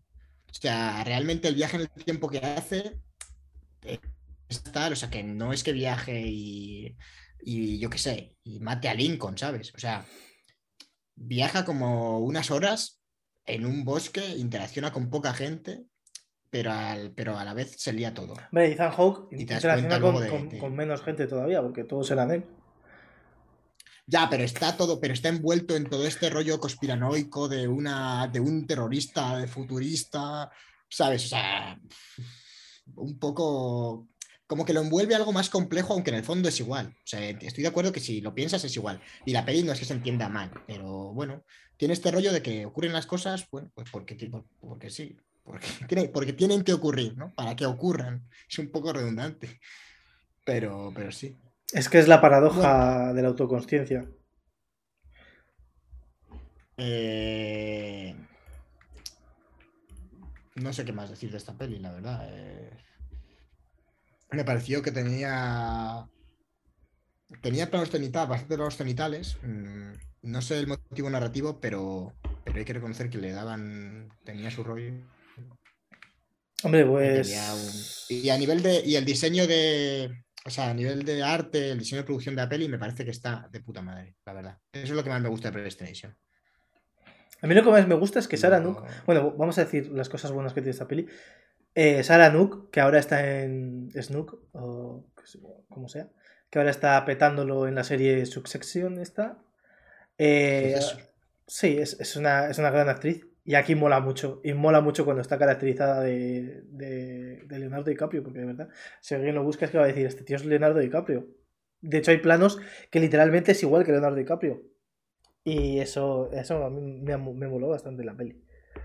Y luego yo creo que es una película que dura una hora y media, pero siempre no, es imposible levantar el culo del sillón porque siempre quieres ver qué va a pasar. Porque aunque te sepas ya que todos van a ser eh, el mismo tipo, que al principio era Jane y luego es John, dices, guau, me, me mola. Aunque a ti no te gustase, David, pero yo creo que a la gente le va a molar sí, bastante. No pasa nada. A es una peli que no se hace larga, que se. O sea, a ver, no es una peli que considero que es terrible. Está. Pues está. Me parece que el arte está muy guay. los efectos me gustan. Como no abusa de, movidas ahí. No sé, me parece bastante como elegante, ¿no? Como que no trata, los elementos. No trata al espectador como si fuese idiota que eso también se agradece. Igual, que, igual, que los, igual que los cronocrímenes, que tampoco te trata como si fueses tonto. No es como ciertos directores, Nolan, que, que explican mucho la peli para que la gente luego diga, ¡buah! Es que mira qué peli, la he entendido. No, que, no le pasó con Tenet. Precisamente con Tenet fue la que menos explicó y la que más gente dijo, ¡buah! Tenet no he entendido nada. Pero o sea, era, igual ahí, ¿no? Él tiene el argumento para decir, mirad, cabrones, pues os explico poco y. Claro, que vais, de listos y mira lo que pasa si no os Bueno, pero mira, mira el Memento, ¿eh? Memento. el Memento no lo explica. O sea, no lo explica, claro, eso te iba a decir. Empezó con una peli que de por sí tú la ves y dices. Eh". Una buena narración hace que cualquier explicación sobre. Ojo, eh, eh Cristian el poeta, está hoy muy poeta, la verdad. Pues esto es algo que te dirán a ti en la escuela de cine, David. Yo eso lo aprendí en la. Buena narración. Lo aprendí. Puede ser que me hayan dicho alguna frase así. La, yo, yo todo lo que aprendí lo he aprendido en la calle, lo he aprendido en el cine, lo he aprendido de Aaron Rodríguez Serrano. No, nada. A ver, es que aquí es cierto que como hacemos una divulgación de cine muy Claro, es que si nos pusiésemos ahí. Barra de bar, tú y yo. Si hiciésemos ahí. Es que la ¿Qué, es lo que, ¿Qué es lo que buscamos? Es decir, te digo, que quiera un análisis tocho, que se vaya al canal de Aarón, de verdad, que, lo va a encontrar. Es que es muy aburrido. O sea, el, el, cine como tal, analizar cine es muy aburrido. Me parece súper aburrido. A ver, es algo interesante para la gente que está. Que, que hace cine. Pero es cierto que para la gente que es espectadora, pues yo entiendo que es una cosa, es como quien le gusta leer, pero se pone a ver vídeos de sintaxis. Pues Claro, Sujeto, predicado, complemento directo. Ahí, eso, eso es muy duro. Yo prefiero ver a tres Spider-Man en pantalla dando vueltas. Joder. Que podríamos decir, mira, pues la escala de, la escala de planos, la, psicología del color, no sé qué y tal. Pero eso es tan Yo tendría que verme las pelis muchas más veces para sacar esas conclusiones. Claro, es que, es, que es eso. Para es que, no, no, nos da la vida para eso, claro, Claro, o sea, quiero decir, tendríamos que hablar de una sola da la vida para, para, para, hablar de los viajes en el tiempo y decir que se ha basado en, en un relato. Claro, y... y, que se lo quiera leer, se lo recomendamos también, que está en internet y es un relato bastante interesante y se lee, tiene 15 páginas. Bueno, eh, y, por decirlo dónde están en las plataformas y tal, eh, de las películas que hemos hablado, Los Cronocrímenes está en Filming, que si os gusta el cine, pues es una plataforma súper, súper, súper eh, que os recomendamos. Sí, porque es porque tiene, no nos todo, pero... pero debería. Y luego eh, Predestination está en Netflix. Creo que también está en Netflix Latinoamérica. Por, para la gente latinoamericana que no suele ver, pues creo que también está ahí. No me, no me hagáis mucho caso, no me, si, si no está, lo siento. Pero creo que en está. En España sí está, sí. En España, en España está porque la he visto hace un mes. A no ser de que la haya quitado, que también es algo que suele pasar. Que cuando hablamos de algo. Que vamos a hablar ahora.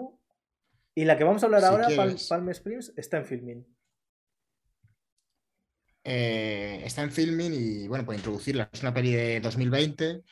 Eh, una comedia que también dura 90 minutillos. Las tres pelis que hemos hablado hoy son, son bastante cortas. Y bueno, pues la dirige Más, Bar, eh, Más Barbaco, que yo reconozco que no le conozco, pero habrá que echarle un ojo porque esta peli a mí me parece, me parece la mejor o la que más me ha gustado al menos de, de las que hemos visto. Y, y creo que utiliza muy bien el rollo de los viajes en el tiempo, eh, cómo lo va presentando. Y bueno, por, por mencionar de qué va, eh, yo creo que de estas, bueno, sí, iba a decir que no íbamos a hacer spoilers, pero sí haremos spoilers. Eh, esta peli trata, se ubica todo en una, en una boda, en la preparación de una boda y cómo luego se, se casan. Y trata sobre un tipo que se llama Niles, está atrapado en, un bucle temporal, de manera que cada vez que se duerme, eh, vuelve a, se, despierta el día de la boda y, pues vive la boda una y otra vez. Y lo que pasa en la peli es que en un momento eh, hay una cueva en la que si te metes, te empiezas empiezas a entrar en el bucle temporal. Entonces hay un momento en el que él se, eh, se va con una chica y que se llama eh, Sara y entra en el bucle también y ahí empieza la peli, ¿no? O sea, como pasa de estar solo en el bucle a estar con otra persona. Aunque en realidad hay una persona más en el bucle, que interpreta J.K. Simons en un papel excepcional, como siempre.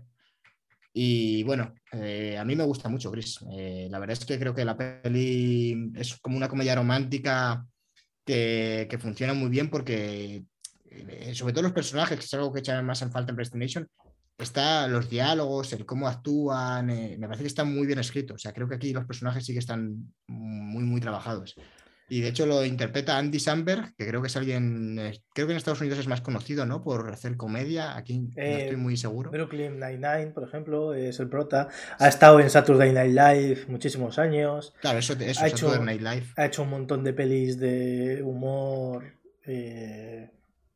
Eh, ahí en Estados Unidos.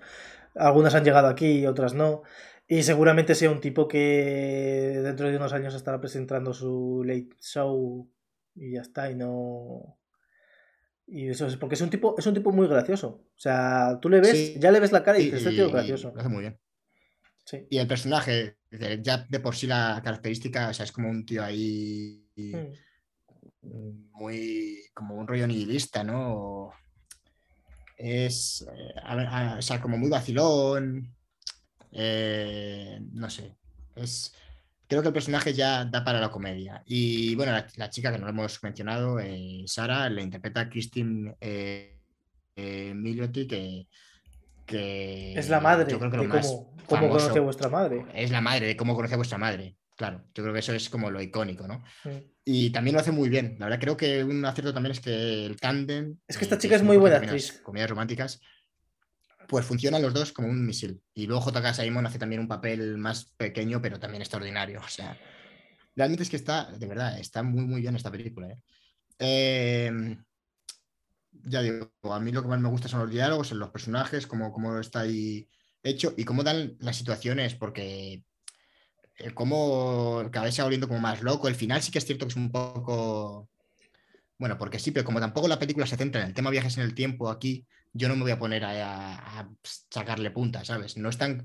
La de Predestination y Cronocrímenes creo que se centra un poco más en, la forma y aquí realmente es más en la relación entre los dos personajes, ¿no? El, cómo el tío ha perdido ya la fe, está un poco hasta, está ahí como sin rumbo y, cómo encuentra como esa especie de, motivo para vivir en ella, ¿no? Que es un poco el típico de comedia romántica, pero aquí es que los chistes también funcionan tan bien que te los comes. O sea, hay un momento, una secuencia en la que se va el protagonista con JK Simons eh, y se meten cocaína y de todo, y es que es cojonuda, o sea, es que te descojonas. Las bromas funcionan muy bien, la verdad. Y también está bastante bien pensada, ¿eh? O sea, cosas como cuando entra en el bar y lanza un dardo y da a la villana perfecto. Porque claro, ese tío, la gracia está en que lleva encerrado en el bucle temporal, ni se acuerda de cuánto. O sea, igual lleva, yo qué sé, voy exagerando, pero igual lleva cinco años viviendo lo mismo, ¿sabes? Entonces, claro, el tío ya ha ido al bar mil veces, se ha follado a todo el mundo que está en, el, en la boda, eh, intentó hasta tirarse a la chica de la boda, pero porque como sabe que se va a repetir todo, pues y si le matan, revive también, o sea, vuelve a vivir en el mismo día siguiente. Es como un bucle que no puede escapar de ninguna manera. Entonces, eso le da una libertad a la película que, funciona muy guay, la verdad. Y, bueno, no sé, no sé qué le ha parecido a ti, Chris. Pues a mí, mira, me ha parecido muy graciosa, que creo que es algo muy positivo de una peli que es una comedia, que no muchas comedias logran ser muy graciosas, esta es muy, muy graciosa. Eh, al principio empieza como una peli más nostálgica, ¿no? Una peli más triste, más... Hay tal, pero rápidamente, en cuanto se meten en el bucle, que es como a los... O sea, se meten, digamos, en una cueva donde está el bucle temporal tal, eh, se vuelve la peli súper graciosa con esa eh, dualidad de personajes ahí que tenemos a, Andy Sambero y Christine Milotti. no, sé si, no, sé si, lo he dicho bien. Pero eh, se complementan muy bien los dos, los dos actores. Hay mucha química entre ellos. Y entonces es muy gracioso porque antes de que entren en el bucle te des cuenta de que están en un bucle, hay muchos diálogos donde el chico ya deja entender, da a entender que ya lleva allí muchísimo, muchísimo tiempo. Hay una señora que se le acerca porque da el tío el discurso y tal. Y van todos en la boda, menos él que va vestido, va en bañador y va en, una camisa hawaiana. Y, la y hay una señora que se acerca y le dice, wow, has dado un discurso tremendo. No me He estado en muchísimas bodas y, es el mejor discurso que he escuchado. Y le dice el chico, bueno, no creo que haya estado en más que yo. Entonces es, como eso, ¿no? Es, ya ya de entrada te van diciendo, este tío no, este tío ya está en el bucle. Y entonces eh, aparece, eh, pasa lo que pasa, que es que la chica también se mete en el bucle por culpa de J.K. Simons. Y entonces eh, empieza la, la, la verdadera película, ¿no? La verdadera historia y entonces te lo cuentan todo, pues que el chico, el chico lleva ahí toda la vida, la chica, de repente su personaje dice... la verdad está en que el tío se siente también solo, o sea que...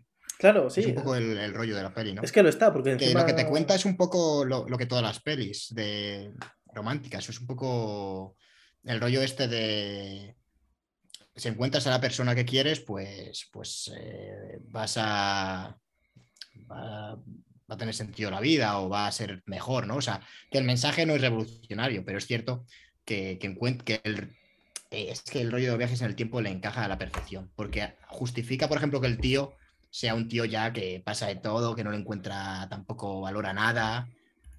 Eh, claro, porque está literal, o sea, qué mejor situación para presentar a una persona así que en un bucle temporal del que no puede salir ni muriendo. O sea, es que no se puede ni suicidar, da igual. Entonces, joder, es, un poco también el rollo que había en la del Jam de la Marmota.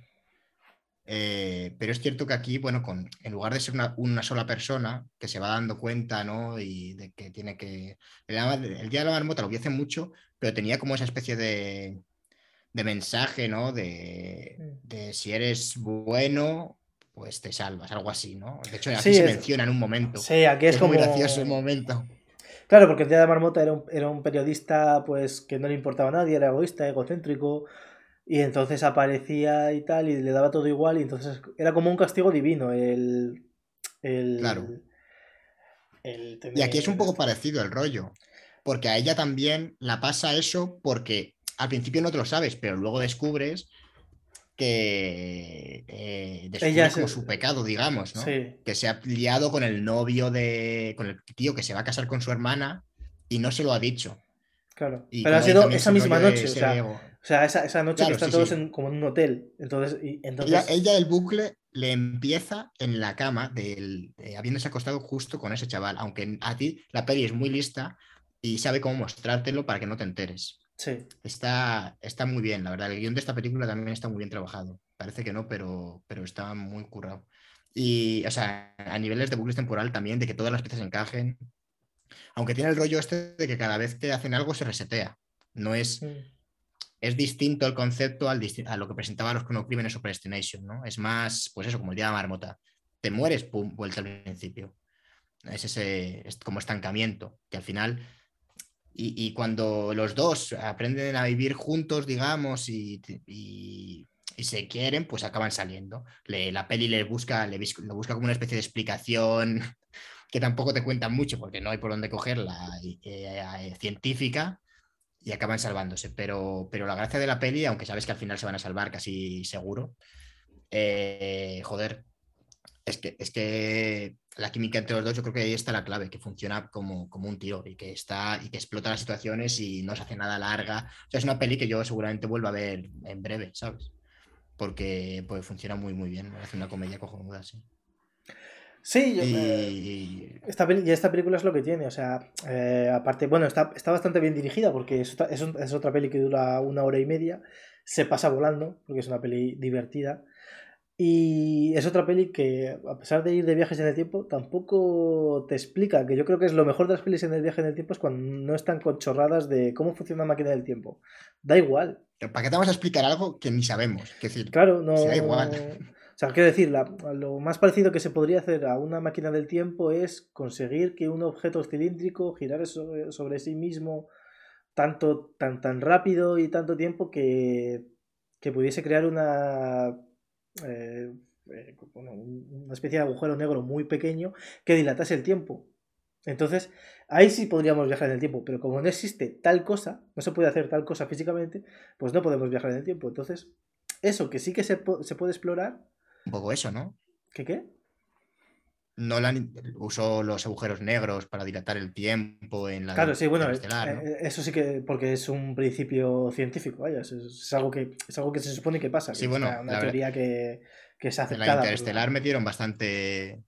Intentaron ser todo lo posiblemente riguroso dentro sí, de, hecho, muchos científicos eh, alabaron el trabajo de Christopher Nolan de que de verdad usó eh, cosas científicas que eran correctas, como en este viaje, como en este caso, el, el, el, que los agujeros negros se tragan todo y dilatan el, tiempo a su alrededor, que no es lo mismo, que, o sea, es decir, que, bueno, explicado en ese mundo, eh, en, en Interestelar, era que había un planeta muy cerca de un agujero negro y que 70 años en nuestra Tierra eh, eran 5 minutos en, en ese planeta. Entonces, claro, eso es viajar en el tiempo también. Porque al final es la, el tiempo no deja de ser un constructo social humano, digamos, porque el, tiempo es otra, es otra cosa. Eh, bueno, pero nos ponemos filosóficos, ¿no? Pero el tiempo también se puede, aunque sea un constructo, se puede eh, como se pueden observar las consecuencias del tiempo, digamos, ¿no? Claro, o sea, nosotros envejecemos, pero si hubiese una persona con una máquina que fuese capaz de viajar a la velocidad de la luz y esa persona estuviese dándole vueltas a la Tierra, a lo mejor esa persona, creo que si hubiese estado una cosa en plan de media hora, a nosotros en la Tierra hubiesen pasado 100 años y él eh, bajaría igual que, que como estaba hace 3 horas o hace 3 días o lo que sea. Entonces es, son conceptos muy interesantes Obviamente tampoco no hay ninguna máquina que sea capaz de ir ni igual que la luz, ni tan rápida como la luz, ni, ni, se puede dar algo de tanta energía como para que viaje a la velocidad de la luz. Fuerísima, ¿eh? O sea, no, no sabía que eras aquí científico. O sea, ¿dónde, tienes la bata, Cristian? Está, está, lavándose porque mis últimos viajes temporales han sido al, al Cretáfico. Pero es que la, ciencia de David no se hace sola, hay que hacerla. Entonces, ahí estoy, joder. Vaya, vaya, oye, esto, vaya frases, ¿eh? o sea, realmente, realmente me encanta, me encanta. La ciencia no se hace sola, hay, que, hacerla. Cristian Subtil. No, no, no, esto, es, de un de científico. Es una cuenta de Twitter que decía la ciencia, la ciencia no se hace sola, hay que hacerla. Pues eso es. Me gusta, me gusta mucho, ¿eh? Pero es verdad, la ciencia no se hace sola, hay que hacerla, hay que estar ahí, batas, tal. El hormiguero, ¿de qué va el hormiguero? De ciencia. Pablo Motos, lleva al tío ahí descubriendo cosas 12 o 15 años. Está ahí las, las hormigas. Está Flippy. bueno, Flippy. Es que se, Flippy está viajando en el tiempo. ¿Tú te acuerdas de Flippy? Flippy lleva dando vueltas ahí que cuando baje. No sé. a ver de todo ya. Campamento Flippy. de esa película no hemos hablado. Nunca. pues a lo mejor está bien. Yo no la he visto. Tampoco he visto a nadie que diga, esta peli hay que verla. Y mira que hay gente a la que le Pues- encanta coger películas de mierda y decir, esta peli hay que verla porque es la hostia. Es una mierda, todo el mundo dice que es una mierda, pero no es la hostia. Luego ves la peli, efectivamente es una mierda, pero hay gente que, no sé si es por ir a contracorriente o tal, o es un experimento científico también, pero coge y dice, esta peli es una mierda, Bueno, a ver, no siempre hay que estar de acuerdo. Yo, a mí no me gusta Predestination y a la gente le gusta. Ya, macho, pero es que, pero es que hay una cosa, David, es, es una opinión y otra cosa es tener mal gusto. Contra el mal gusto no se puede hacer nada. Científicamente, imposible. ¿No te gusta Predestination? ¿Qué concepto? Estamos manejando conceptos hoy. El, El mal tiempo, El, co- el el- mal eh, gusto. la opinión o la realidad. Claro, entonces puedes tener un hecho empírico como que, por ejemplo, después del lunes viene el martes. Entonces vale, realmente en el Bueno. calendario lo miro, ¿Empírico para quién? claro, ¿no? es, es mi opinión, ¿no? Como que, por ejemplo, si metes el agua, la mano en, en un barreño de agua fría, pues dices, aquí me mojo la mano y ¿Pero qué encima es me la fría? O sea, fría. ¿Qué Claro, concepto es frío? ¿no? ¿A partir de qué temperatura es fría? Claro, ¿Fría no, para quién? Claro, ¿no? O sea, ¿no? Utilizas términos poco, poco concretos. O sea, para Mm. ser científico, Cristian, como has afirmado, eh, veo un poco de agujeros de guion en, en tus declaraciones. ¿eh? Claro, no, sea, pero, igual pero- la pata te queda grande. En realidad, la, pe- en realidad la, pe- la- la pregunta se ha hecho bien, que, que no, que es frío. Podemos coger el frío de 0 grados Celsius, podemos coger el cero absoluto, que son menos 283 grados Celsius, que es más o menos la- el, el frío que hace en el espacio, eh, ¿no? y es la temperatura más baja que se puede en teoría coger, aunque hay, hay- también se han hecho experimentos donde se puede coger todavía menos frío. Entonces es, Coger, o sea, es la temperatura más baja que puede coger una persona. sí, en brazos. ¿En brazos? Claro. Una persona en brazos. Una persona que alguien la tiene en brazos. A ver, a ver si me entero. Hay alguien que tiene a una persona en brazos en el, en el espacio. A 280, a menos 283 grados. La verdad es que es conceptos. increíble porque tal vez la gente que nos está escuchando o viendo se pregunte, ¿de qué coño están hablando? no? Lo gracioso es que tampoco lo sabemos nosotros. No, no. Es un poco lo que pasa a la gente que hace este tipo de pelis como Predestination. Le puedes preguntar, pero tampoco. Pero es que los de saben. Predestination Y dijeron, eso es esto Está pasa... todo unido, si os fijáis, es, es- son las, las, ¿cómo se llama? Las muñecas estas, las matrioscas, ¿es? Muñecas rusas. Las muñecas rusas, pues es eso, es eso, o sea, todo es, todo es un bucle, en eso se resume. Bueno, de hecho nosotros, sí. nos- o sea, nosotros no sabemos si estamos en un bucle. O sea, hasta que no llegas al punto de eh, empieza, vuelve todo a empezar. Es si cuando te mueres es un ¿Sabes qué bucle. faltaba en Matrix? Sa- ¿Sabes qué faltaba en Matrix? Que yo creo que en Matrix podían haber explorado. Meter el concepto, claro, ellos dudan de si viven o no en una simulación. Lo que no se ha planteado la semana, o sea, si- la semana Wachowski, y deberían, es si viven en un bucle temporal. Pero David, ¿has visto la última de Matrix? Y entonces dirían, viven en un bucle temporal, pero si es una simulación, ¿sabes? O sea, tendría Eh, sentido eh, decir que viven en eh, un bucle dentro de una simulación. Espérate, espérate. En Matrix viven en un bucle. Sea, no hace falta, no hace falta ni que veas Es la verdad. última. No hace falta ni que veas la última. En Matrix viven en totalmente viven- cierto, ¿eh? viven en un bucle. Ah, Hicimos un podcast, ¿te explican en la segunda, tío. Sí, o sea, ya ha habido varios, varios Neo, ya, ya hubo. ¿Sabes, qué vive- ¿Sabes quién vive en un bucle también? Yo. Sí, sí, tú, desde Y luego. me, y me sorprendo me de cosas. Yo ahora, mira, creo que quede consci- creo que quede aquí una prueba, ¿eh? Para el David del futuro. Yo ahora me he sorprendido de algo que ya sabía. Y en el futuro es muy probable que una conversación similar a esta me vuelva a sorprender. También es verdad que el bucle de Matrix es distinto, es un poco tramposo porque es parecido, no es igual. Entonces es como una especie de bucle falso, es un bucle que un ordenador falsea para que se den las condiciones otra vez, porque es como que matemáticamente lo programan. No es realmente un bucle. Podían de hecho numerarse los bucles Claro, pero es y que. diferenciarse por detalles. Claro, pero eso eh, depende de si vives Mm. en un universo que puede cambiar o en un universo que no puede cambiar. Eso es. Claro, ¿Y cuántos, cuántos es la peli de Matrix con bucles temporales, sabes? O sea, la peli de Matrix hemos hablado ya que tiene bucles. Vale. Sí. Ya, ya eso approves, pero Spider-Man cuántos, ¿no? Porque, claro, ahora todo se mide por Spider-Versos y yo veo pocos Spider-Versos en la peli de Keanu Reeves de momento, porque Keanu Reeves seguramente se meta en el, en el universo de Marvel, no va a tardar, de hecho ya estaba en conversaciones para hacer de no sé qué movida. Y no lo, y no lo hizo ¿Y gracias ¿Cuánto a tardará para que eso lo relacionen con Matrix? Poco tiempo, poco tiempo. O sea, hace, hace 20 años, ¿quién iba a decir que la peli de Tobey Maguire iba a salir en una peli de ahora? Pues ¿quién puede negarme ahora que la peli de Matrix dentro de 20 años la incluirán en el canon de Marvel? Escúchame, escúchame, te voy a decir una cosa. ¿Qué te iba a decir? Hace eh, seis años que Andrew Garfield iba a volver a ser Spider-Man. Eso sí que, eso sí Ya, que es inesperado. igual O sea, eso, es, eh, eso es lo más increíble. O sea, a mí lo que más me flipa de todo esto es que la gente está diciendo, ¡buah, Andrew Garfield, que es Spider-Man! ¡buah! Es que The Amazing Spider-Man 1 y Amazing Spider-Man 2 eran unas peliculones, no sé qué. No, eran una puta mierda también. Acuérdense, gente, no, no, por, por mucho que te mole ahora Andrew Garfield, las películas eran malas, eran muy malas. Pero no es, ver, no no importante. El caso. Solo he visto la escena.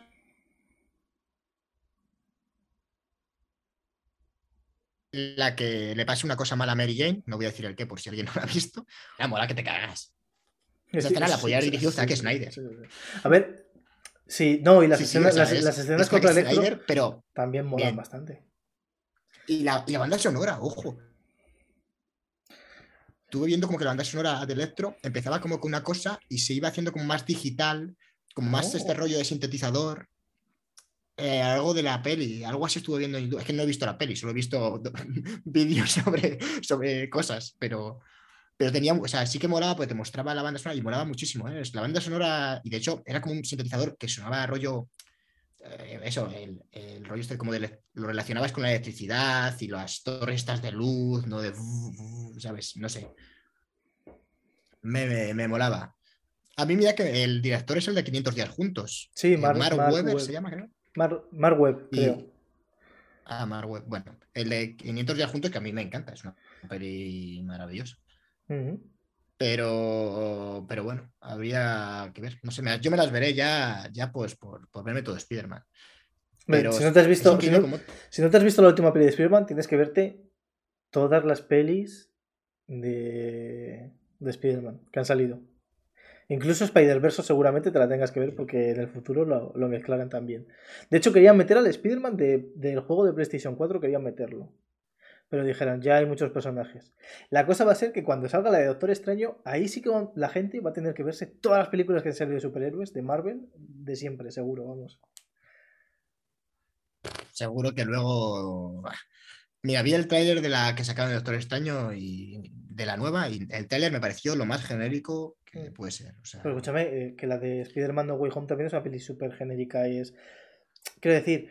A ver, si luego estará muy bien. Yo seguro, seguro que la veré y pues solo por ver a Tobey Maguire y a William Dafoe, pues ya está. O sea, yo a Sí. mí ya me van a tener Bueno, aplaudiendo. Pero, Escúchame, Toby, Toby pero me dan Maguire. pereza, ¿eh? Toby, Tobey Maguire en, esta, en la película de en la última ah, fue a recoger el cheque y según estaba, dijo las frases, o sea, las leyó, dijo, ¡ah, Spider-Man, eres el mejor, venga! Oh, Peter Parker joven, qué bueno pero es eres. que Tobey Maguire tiene tanto carisma. Es, es tan increíble No, en esta película como Spider-Man. en esta película eh, no tiene mucho carisma. Y encima hacen esto que hacen mucho muchas veces en las pelis de Marvel, que es cualquier persona hace un comentario y otros dos o tres se enfadan, pero además comentarios súper tontos sobre, por ejemplo, hace un comentario de que, de que es capaz de Toby Maguire. Sí que, sí que genera su propia telaraña y los otros le dicen, guau, ¿cómo lo haces? Y el otro, y, y Tobey Maguire se enfada como, eh, ¿qué pasa? ¿Te estás metiendo conmigo? ¿Te estás riendo de mí? Y es como, venga, hombre, nadie reacciona así. Solo una persona que está puto mal de Bueno, la no lo sabes porque está el tío está en un está en otro universo, ya en un viaje temporal. Entonces, claro, tú cómo sabes cómo reacciona la gente. Es que no lo, o sea, me, me compras que en Predestination un tío se líe con su yo del pasado y se lo folle y, y- y de puta madre eso. Ahora, que Tobey Maguire se, se, se ofenda porque resulta que anda. Pero es que- pero- pero, David, es que escúchame, en los esta persona- gente a los personajes es- son de Predestin- Spidermans, Escúchame, pero a los personajes de Predestination no les conozco tanto, porque no les han desarrollado tanto. Pero al de Spider-Man sí, sé que es un tipo majo, sé que si le hace una broma de estas, o le pregunta, es que ni siquiera es una broma, es como, hostias, puedes sacar ¿Tú sabes lo harto que tiene que estar ya de, de- de pagar el alquiler Spider-Man, de que el tío ese le diga, pay the rent. ¿Sabes? Tiene que estar, que no puede más. O sea, Ah, ya- Spider-Man, yo creo que ya es un tío que. Tobey Maguire está, está quemado con, con los. Hay, hay vídeos de Tobey Maguire eh, como. Tobey Maguire. periodistas, eh, la mayoría de de ellos le- legítimos, porque hay un vídeo increíble en el que el tío está en el coche y le están haciendo fotos con flashes, pero, pero muchísimos flashes, y el tío dice, quitaos que no veo los coches. Y no se quitan. Y se, y se sale del coche todo furioso. En plan, pero, pero sois idiotas. Pero escúchame, plan, Maguire. Por favor, que voy a- o sea, Hay una película, bueno, eh, Tobey Maguire es un tipo que se ha hecho ultramillonario gracias al cine, pero sin haber aparecido en ninguna película aparte de Spider-Man. Ha aparecido en muy bueno, poquitas películas. Spider-Man de San Raimi. Pero. Y en The Grand Gatsby. Sí. Es muy amigo de Leonardo DiCaprio, Sí, creo. han ¿no? sido, han sido toda la vida amigos. De hecho, el, el papel de Spider-Man se lo dan a Jake Gyllenhaal, o bueno, Jake Gyll- Gyllenhaal, porque se dice así, porque es el apellido sueco. Pero. Pero. Sí, por si alguien no lo sabe. Pero eh, Jake Gyllenhaal se, se hizo polvo a la espalda, entonces eh, dijeron, pues vamos a contratar a DiCaprio. Y DiCaprio dijo, no, mira, tengo aquí a mi colega este que, que es medio tonto, pero que para hacer de Spider-Man vale. Y, y salió Tobey Maguire diciendo, sí, venga, yo hago la peli de Spider-Man, ¿de qué va esto? Y entonces Pero ¿por qué ya... odias también a Tobey Maguire? ¿Cuánta gente? Escúchame, escúchame, te voy a explicar, te voy a explicar por qué me da puto asco Tobey Maguire. Que a mí era un tío, un tío que me caía bien hasta que me enteré de esto. Bueno, Tobey Maguire ha amasado una gran fo- fortuna, entre otras cosas porque ha estafado a Ben Affleck, ha estafado a Mark Wahlberg, ha estafado a un montón de productores de Hollywood. Eh, y a, bueno, y a un montón de actores, que, no se pueden decir ni su nombre, en partidas de póker porque estaba con otro tío compinchado y entonces jugaban al póker apostándose millones. Y el caso es que como que Tobey Maguire ha ganado unos 100 millones de dólares en partidas ilegales de póker. Hay una peli que se llama Molly's Game de Jessica Chastain donde una tía que se llamaba Molly dijo que e- ella era la que tenía todo el tinglado y tal y no sé qué y sacó un libro donde lo contaba todo o casi todo y luego se hizo una peli que se llamaba Molly's Game con Idris Elba, Jessica Chastain eh, y tal y luego Sí, la conozco. Sí, pues hay un personaje, el personaje más asquerosito de todos, el, el tío que dices, este tío es gilipollas perdido, pues ese personaje, que es un actor joven, es Tobey Maguire. No me acuerdo cómo lo llaman en la peli, no sé si le llegan a llamar Tobey Maguire, creo que no. Pero el caso es que gente que se hizo la película y tal, y hubo gente que dijo, mira, porque se supone que la Molly esta eh, se metió en unos líos de, del fisco, de... O sea, esto está confirmado Sí, sí, por, sí, esto, esto es... esto- por la vida. Sí, sí, por, por muchísima gente. Y luego salió mucha gente de la que había estado metida en las partidas de póker, que se había dejado muchísima pasta. Muchísima gente. Sí, sí, sí. Bueno, medio Hollywood, o sea, fue, el tío estafó a medio Hollywood. Y la cosa es que, que, dijeron, mira, la Molly esta, que se ha tirado aquí el pisto en el libro diciendo que era la cabecilla de la organización, que no sé qué tal, es todo mentira. El, cabecilla era Toby Maguire. Era el, que conocía a los actores, el que metía a los productores, el que no sé qué. El tío, un puto capo de la mafia. Así que. Y ha ganado muchísima, muchísima pasta. Eh, estafar No. actores y directores de Hollywood. Pensé que iba a ser peor la historia, ¿eh? O sea, me esperaba una A historia ver, a ver. eh, hay- más hay- jodida. a Dado ver, que viene de actores de Hollywood, me Sí, hay, esperaba una hay- hay historia cosas de drogas, eh, drogas, putas y cosas así hay, pero tampoco, tampoco las sé. O sea, no. Yo sé lo, más o menos lo, lo más gordo fue que, que el tío se lió, se, se lió con, otro, con otro pavo para en las mesas de póker más o menos decir, uy, tal, no sé qué, y, y estafar millones. Pero vamos, que la- pero incluso el propio DiCaprio, que es lo más fuerte, que, que a DiCaprio también le, les hizo pasta. Pero bueno, siguen siendo amigos. Creo, creo que siguen siendo amigos. Y mira, dice Memeri, yo las vi en su momento, las de Andrew, y no me gustaron nada. Y después de ver No Way Home, he vuelto a ver las de Andrew de Spider-Man y siguen siendo terribles. Pues es lo que pasa, es que las pelis no se hacen buenas porque pasen los años. No mejoran como el vino, de hecho, incluso van a peor. Bueno, siempre hay algunas veces que, que se reciben muy mal, pero el tiempo las pone en otro lugar, ¿no? Claro, pero eso es porque la peli es buena. Pero cuando la peli es mala, la peli es mala. Que- que co- me- es que estos conceptos de bueno y malo objetivo mm, me parece. A ver, no, a ver, no, yo, yo lo digo desde el amplio aspecto científico y objetivo. Claro, es, es verdad que cuando- eres científico. Se cuando me- a una veces se me peli- olvida que eres científico. que- Cuando una peli es buena, es- es buena, pero porque tiene unos. O sea, un lengua, el, el lengua- porque sabe usar el lenguaje cinematográfico, que el lenguaje cinematográfico, científicamente, porque esto no es eh, jauja, esto es porque tu puto cerebro ve una serie de imágenes, lo interpreta. Es como el lenguaje, cine, el, lenguaje cinematográfico es muy parecido al lenguaje. Me voy a poner en el centro. Es como el lenguaje no verbal. Tú, tú puedes decir, buah, tío, te quiero muchísimo, pero si estás haciendo así, con cara de odio y, y tal, tu lenguaje no verbal está diciendo, no, no te quiero nada. Pues entonces. Bueno, entiendo, creo que entiendo qué quieres decir. Claro, aunque hay un margen, ¿no? Hay un cierto margen de. Sí, claro, bueno. o sea. Y hay películas que son buenas. Científico, científico, igual no es. Es muy científico. Pero bueno, sí. Pero hay veces que... la peli es muy. sobre todo en los casos extremos, cuando es muy buena o cuando es muy mala, se suele saber, porque es lo que tú dices, ¿no? Hay como ciertas convenciones que se consideran que es un buen uso de la narrativa audiovisual que al final son convenciones sociales, o sea, esto es así. Y, pero que son. Pero no, es, no son convenciones sociales. porque, es, porque es como tu cerebro lo interpreta. Ya, pero eso no está. Eso no está tan. Yo, yo si, lo ha dicho, escúchame, David, si lo, ha dicho, detrás, si lo ha dicho tu profesor, claro. si lo ha dicho tu profesor, le dice no, a mí no me han dicho eso. Que, que, se equivoca, que les digo yo. Hay cosas que, no, eso, no, eso, hay cosas, Cristian, que funcionan porque como se han hecho siempre, si tú las haces distinto, es raro. O sea, que decir, la gente cuando ve una peli se crea expectativas y de hecho la prueba de que no es algo científico de tu mente, por lo menos en muchos aspectos, es que hay veces que se utiliza el color de una forma porque en la cultura eh, occidental es de una manera y se utiliza de una manera totalmente opuesta eh, en, la, en la cultura oriental. Y no está mal en ningún caso. ¿Qué pasa? Que tienes que ser consciente siempre del contexto y, al final por eso hay pelis que con el tiempo funcionan peor. En su momento eran muy buenas y ahora no es que no lo sean, es que hay que valorarlas cuando se hicieron. Quiero decir, una peli de los años 30 pues tenía un ritmo y un montaje que en su momento igual había gente que decía que era súper increíble y súper rápido y ahora lo ves y a ti no te lo parece, porque siempre depende del contexto y, de, y el lenguaje evoluciona, con lo cual eh, a ti lo que ahora te parece, por ejemplo, aquí ahora estamos viendo una época en la que hay mucho movimiento de cámara, mucho montaje, ¿no? Porque nos hemos acostumbrado a consumir redes sociales a poco tiempo, a un nivel de, consumir imágenes que no se podía hacer eh, cuando se inició el cine. ¿Sabes lo que te quiero decir? Entonces, el lenguaje es algo que tiene, no tiene ese punto científico, digamos, de esto funciona matemáticamente. una, película, una película lenta y que tiene es que es lenta para ti, ¿sabes lo que claro, quiero decir? es lenta, para mí, o sea, quiero decir, eh, bajo lo, que tú has dicho, bajo los parámetros que tú has dicho, que tiene pocos movimientos. Pero eso son convenciones sociales, digamos, de alguna manera. Sí, pero escúchame. Vale. El hombre que mató a Liberty Balance es una película que es el anti-Marvel. Película que tiene muchos planos que se sostienen, eh, muchos primeros planos, eh, plano americano.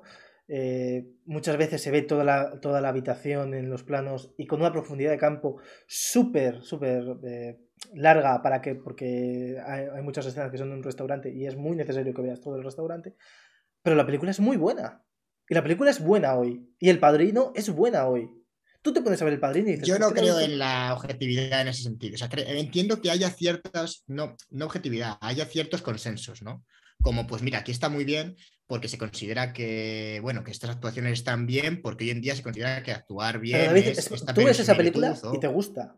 Tú ves el padrino y te gusta, te acaba Pero eso es porque no estoy exento, Cristian, de, estas, de estas convenciones. Pero tú estás pensando en esas convenciones cuando estás viendo una película, porque yo no. Me, afectan, aunque no estoy pensando en ellas, Cristian.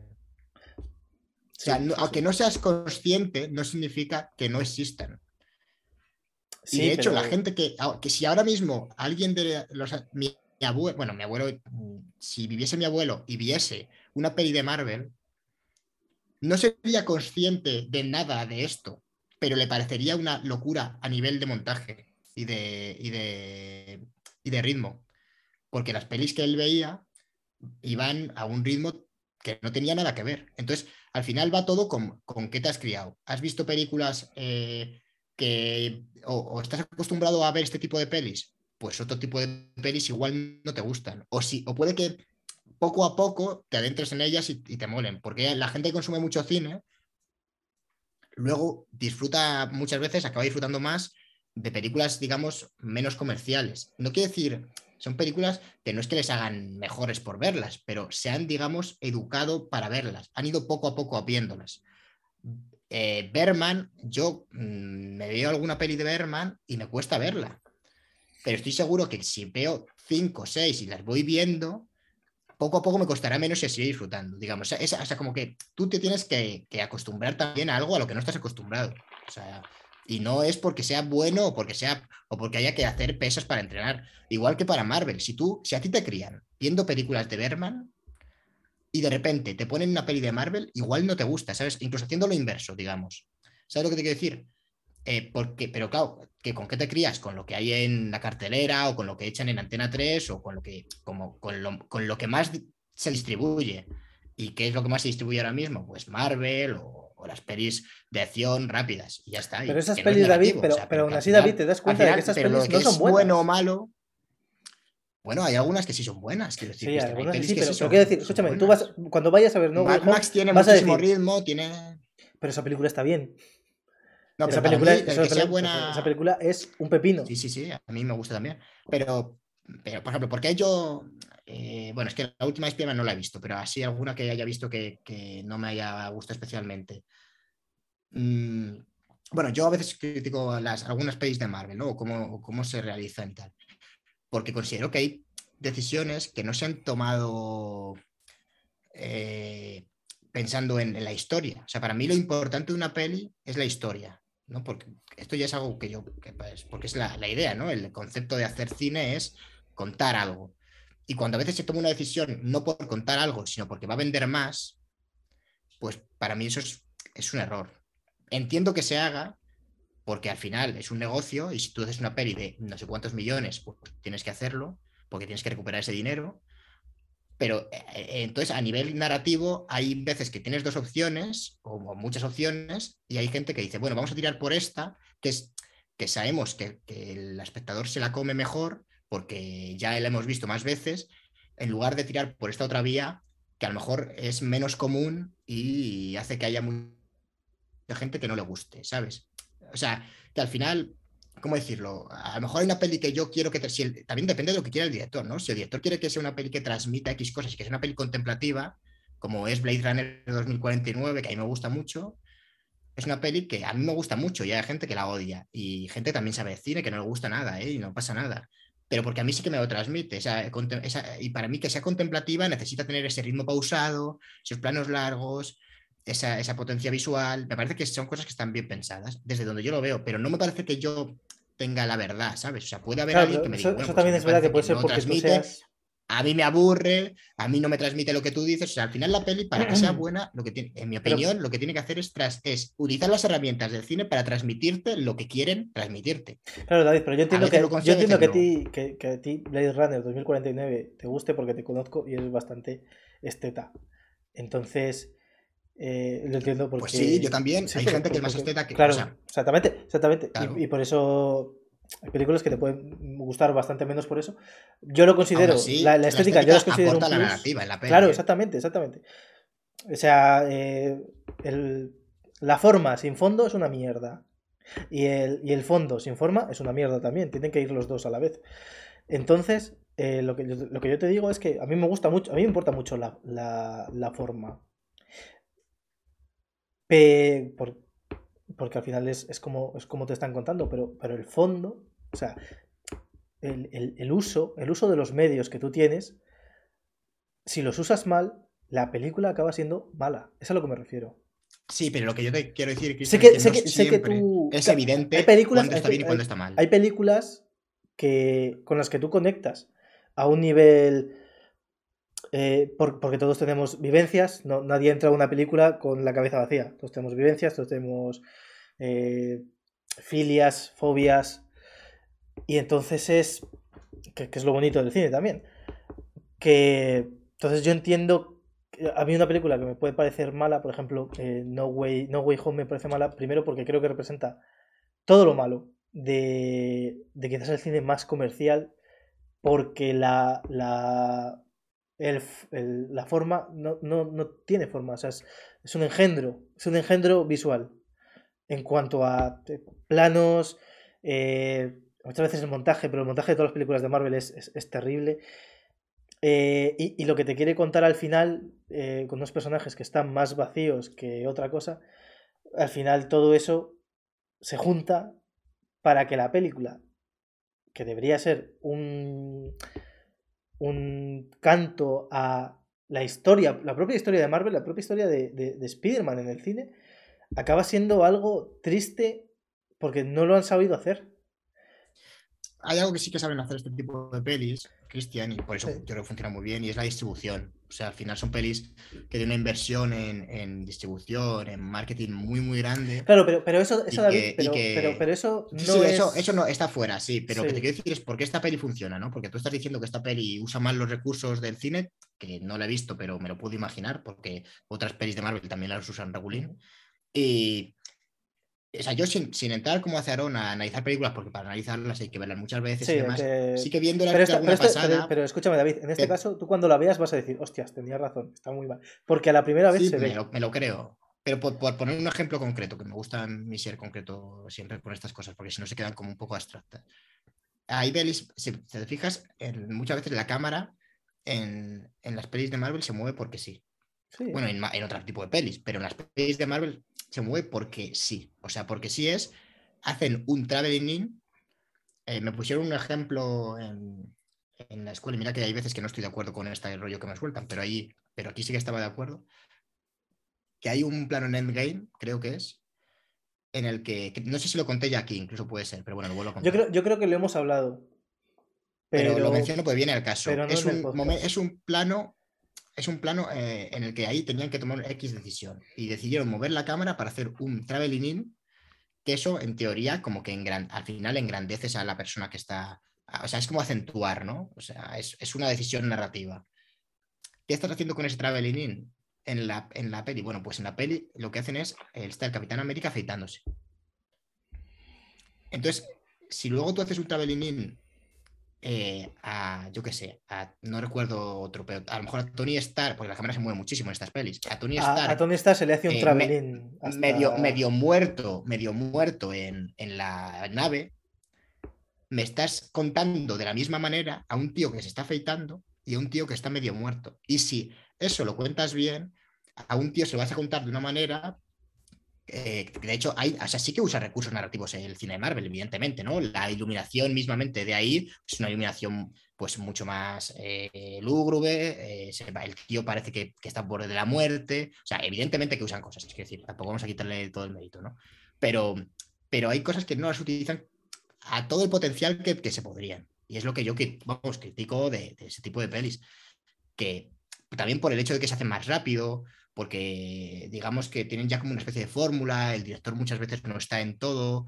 Entonces, al final, la figura del director, que sí se tiene que encargar de este tipo de cosas, principalmente, pues eh, está un poco en segundo plano. Y, es y para mí es, es lo peor que tiene. Entonces, claro, el hecho de, usar así, ahí, ahí sí que te puedo comprar, vale, esta peli es mal por esto, por este tipo de cosas, ¿no? No utiliza todo lo que debería. O el guion O no está bien mal. hilado. Pero, pero, pero escúchame, David, el- si el guion está mal hilado. Pero hay veces que, o sea, no, ser tan contundente en mal o bien, bueno, yo lo soy a nivel de opinión y a nivel Claro. de humor, porque aquí en este podcast pues hacemos estas cosas. Normalmente estamos un poco como en un bar, es decir, no, no es para tomarnos en serio, pero, pero ya está, pero bueno, es, tiene ese rollo, ¿no? De- de- tampoco quiero que nos enrollemos mucho, porque llevamos un buen rato, pero, pero como que no hay un decal, o sea, un catálogo de qué está bien y qué está mal. De hecho, muchas veces te encuentras que la decisión no la tienes clara, porque hay veces que el, el traveling in significa una cosa y a veces que significa otra, distinta, ¿no? Que ahí está también un poco la gracia, en que cada película crea su propio lenguaje y, y dices, bueno, pues el traveling in en mi peli va a significar esto y luego más adelante lo vuelvo a usar porque también porque significa porque vuelve a pasar lo mismo o algo así, ¿no? Bueno, creas tus propios códigos. En las de Marvel, pues hay códigos, pero para mí hay herramientas que están inutilizadas. Sencillamente que no las utilizan o que las utilizan porque, bueno, pues porque no hay que aburrir a la gente joven que nos ve, así que vamos a mover la cámara. Y es un argumento, a mí me parece, mm, le entiendo, pero no me convence, me parece un poco pobre. Porque al final eres tú el causante de que la gente consuma cosas que se mueven, porque eres tú quien es el ejemplo, ¿no? Es como la pescadilla que se muerde la cola. La Sí, gente que bueno. te enseña dice, no, hacemos este tipo de pelis porque la gente si cámara fija se queja y, y dices, bueno, ya, pero es que la gente se queja porque les has acostumbrado toda la vida a que la cámara se mueva tú. No sé si me explico. Al final, Sí, bueno, un pero eso, eso. David. eso pero al está- final eso está estudiado. No sé, es, complicado, es, es, un tema que... Eso, eso de lo que hablas es bastante interesante, porque este es, los niños de hoy tienen muchísima menos atención que nosotros cuando éramos niños. Y eso es y bueno, la gente y más adultos, eh, eh, se, ha perdido mucho la capacidad de atención por culpa de aplicaciones como Vine, que en su momento era una que te permitía hacer vídeos cortos, YouTube, eh, Pues Instagram. si tienen menos atención que yo, tienen un problema. Es que es, que es, un, es un problema, porque que, se haga cine, es que se haga cine así, viene a, ser culpa de, YouTube, de, todas estas aplicaciones de vídeos cortos, sobre todo, que te hacen tener mucha atención, pero tienen que engancharte, porque son vídeos que duran 10, 10 segundos, 15 segundos. Entonces, como no te pillen, te, te, te quitan. ¿Y por qué tienen que engancharte? Para que sigas ahí. Claro, exactamente. Eh, algoritmos y redes neuronales que. ¿Y por qué tienes que seguir ahí? Para tal. O sea que la culpa. Para ver anuncios. sí. Si, haces así, ¿de quién es? Del capitalismo. El capitalismo. Entonces Si excavas, acabas en el capitalismo. Sí, y, es lo que ha pasado con la música. La música ha cambiado para, para, gustar al, algoritmo de Spotify. Antes las canciones muchas veces no eran... Eh, ahora Spotify te paga cuando cuando tu canción me parece que reproduce 20 segundos. Si no, no te paga. O sea, si, si eres de los afortunados a los que paga. Eh, entonces, eh, ahora las canciones tienen que ser más cañeras al principio para que la gente se quede y escuche la canción más de 20 segundos. Si no, Spotify no te paga. Y eso las productoras de música se han tenido que adaptar a ello. Y todo el negocio musical ha cambiado por culpa de Spotify. Así que no es tan raro que, las plataformas al final cambien el modelo de negocio. Bueno, David está eh, ligando por el chat de. Claro, está la gente cuando lo vea en YouTube y tal, o en Ivo. Te, he estado escuchando, eh, que coste. No, pero digo que. Soy capaz, o sea, como, soy de la como soy de la generación. No, pero es que ha habido, ha habido, ha habido un, un, silencio. Que no somos robots. Ha habido un silencio raro. No, ese, sí, y entonces, entonces la, lo que quería decir la gente, David estaba ligando por el chat de, del stream. Y entonces, pues nada, pues. O sea, que la gente sepa que ha sido eso. No, que no, se, no se quedó la conexión. Eh, por, bueno, no sé si sigo conectado, ¿sí? ¿Me escuchas? Sí, David, sí, sí, te escucho, te escucho. Ah, vale. Te escucho y te veo. Es que yo tengo, tenía abierto la página de Twitch y se me ha quedado un poco loca. Eh, bueno, por, por no cortar este tema, aunque, bueno, por irlo cortando, digamos, pero no. Sí, a ver, pero poco a poco. Es, interesante. Y al final, Chris, yo tampoco. A ver, a mí me parece interesante el tema, sí, pero, a ver, sí, podemos hablar mil años. Es, es, un debate de forma y fondo. El, y al final eh, son muchas, es muy complejo, porque es lo que te digo, hay que tener en cuenta el contexto, la gente que, la gente, qué educación tiene a nivel audiovisual, nosotros mismos, cómo va eso evolucionando, cómo también la, el, lenguaje audiovisual, el lenguaje artístico, ¿no? Por lo regla general es, es ambiguo. O sea, no todas las herramientas sirven para lo mismo, puede una servir para una cosa y a la vez servir para la contraria. Entonces, en todo esto es muy complicado decir esto está bien, esto está mal, pero sí que es cierto que hay ah, convenciones que te hacen decir, pues mira, esta peli, por ejemplo, una manera rápida para decir eh, las pelis de algunas pelis de Marvel, pues, pues eh, no están tan bien, eh, o, a mí, por ejemplo, me pueden parecer malas, es que, es que muchas decisiones se toman, pues eso, por, por motivos económicos y no por motivos narrativos, ¿no? O películas, motivos que dinero pues al final eso son cosas que no aportan a bien a la película, aportan bien al negocio de la película, pero no a la mm. película en sí. Entonces, por ejemplo, si cogen una, cosa rápida, que, es muy típica, cuando cogen a un actor de doblaje que no es profesional, bueno, mejor dicho, cuando cogen a una persona que no es profesional, pero es muy famosa y tiene muchos seguidores para hacer mm, el doblaje de una serie, es una decisión que eh, está pensada por motivos económicos puros. Sí, no hay ningún motivo No hay ningún motivo artístico por mucho que lo puedan intentar. Y es un motivo muy claro, porque como ha habido casos así muy sonados, ¿no? Entonces, eh, esto no pasa en las pelis de Marvel, pero, pero por poner un ejemplo de en, un, en una serie, en algo audiovisual, en el que se toma una decisión que empeora la película de una manera objetiva, digamos, porque todo el mundo considera que coger una persona que no es profesional porque es famosa para realizar un trabajo del que no está suficientemente preparado, aunque esté algo preparado, pero no suficientemente y hay gente mejor, y que va a cobrar menos, o sea que no es tema tampoco económico, sino de que es famoso y que va a dar más pasta más adelante y más publicidad, pues es algo que no va, no va bien para la peli. Es decir, y de hecho, pues pasa muchas veces lo contrario, ¿no? Que esas, esas cosas se meten en la hostia porque resulta que la gente valora más a veces que, el, que el trabajo esté bien hecho a que sean famosos los que están ahí. ¿no? Entonces a veces se, o se monta el revuelo o tal. Bueno, luego ya está el ecosistema Twitter, que es como, como la jungla, ¿no? Entonces, bueno, ahí no nos vamos a meter. Pero, pero bueno, yo creo que es un tema casi infinito, sinceramente. Y desde aquí saludar a, Enrique, a Quique, que era mi, bueno, eh, con una persona con la que he vivido mucho tiempo y, y espero que le vaya muy bien. Y se ha leído, nos vio en el anterior podcast de Dune y se ha leído el libro y me ha dicho que le ha gustado mucho, así que bueno.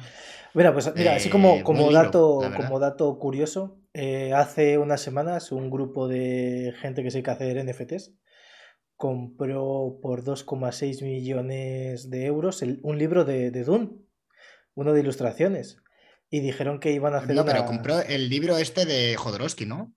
Sí, sí, sí, la, la Dune de, Jodorowsky. la Biblia de Jodorowsky. Sí. no, es un libro de Dune, es, es el libro de la peli que no se dice O sea, es como tuvo que costar mucho pasta.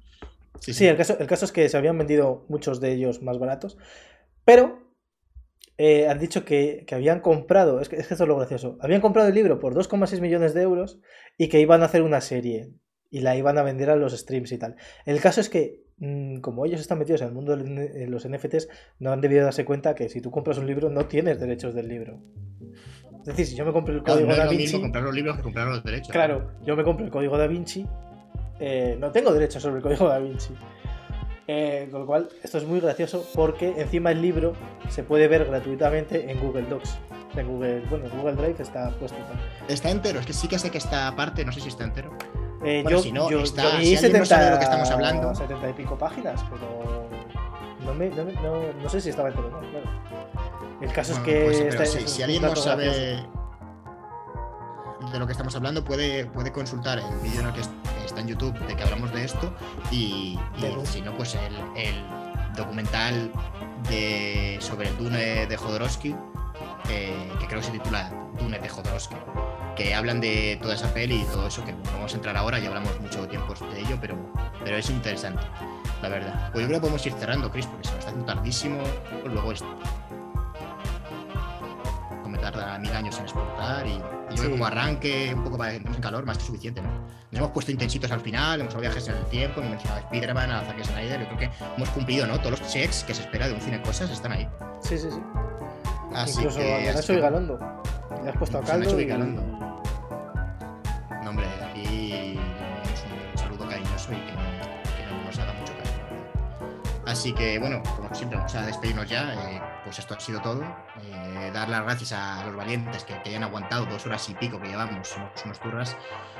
Eh, ya sabéis que si queréis más turra, pues estamos en Twitter, estamos en Instagram, se nos escucha por Spotify, en YouTube, en Evox. bueno, si os suscribís aquí, pues ya sabéis. Nosotros siempre nos hace ilusión saber que hay gente por ahí que nos escucha. Y, bueno, a ti, Cristian, porque te vaya bien sin COVID y que nos vayas actualizando qué tal te va. Así que nada, muchas gracias por acompañarme, Chris. De nada, David. Gracias a ti por invitarme a tu stream. Bueno, que en nuestro stream. Gente, os esperamos en la próxima. Hasta otra. Chao. Chao.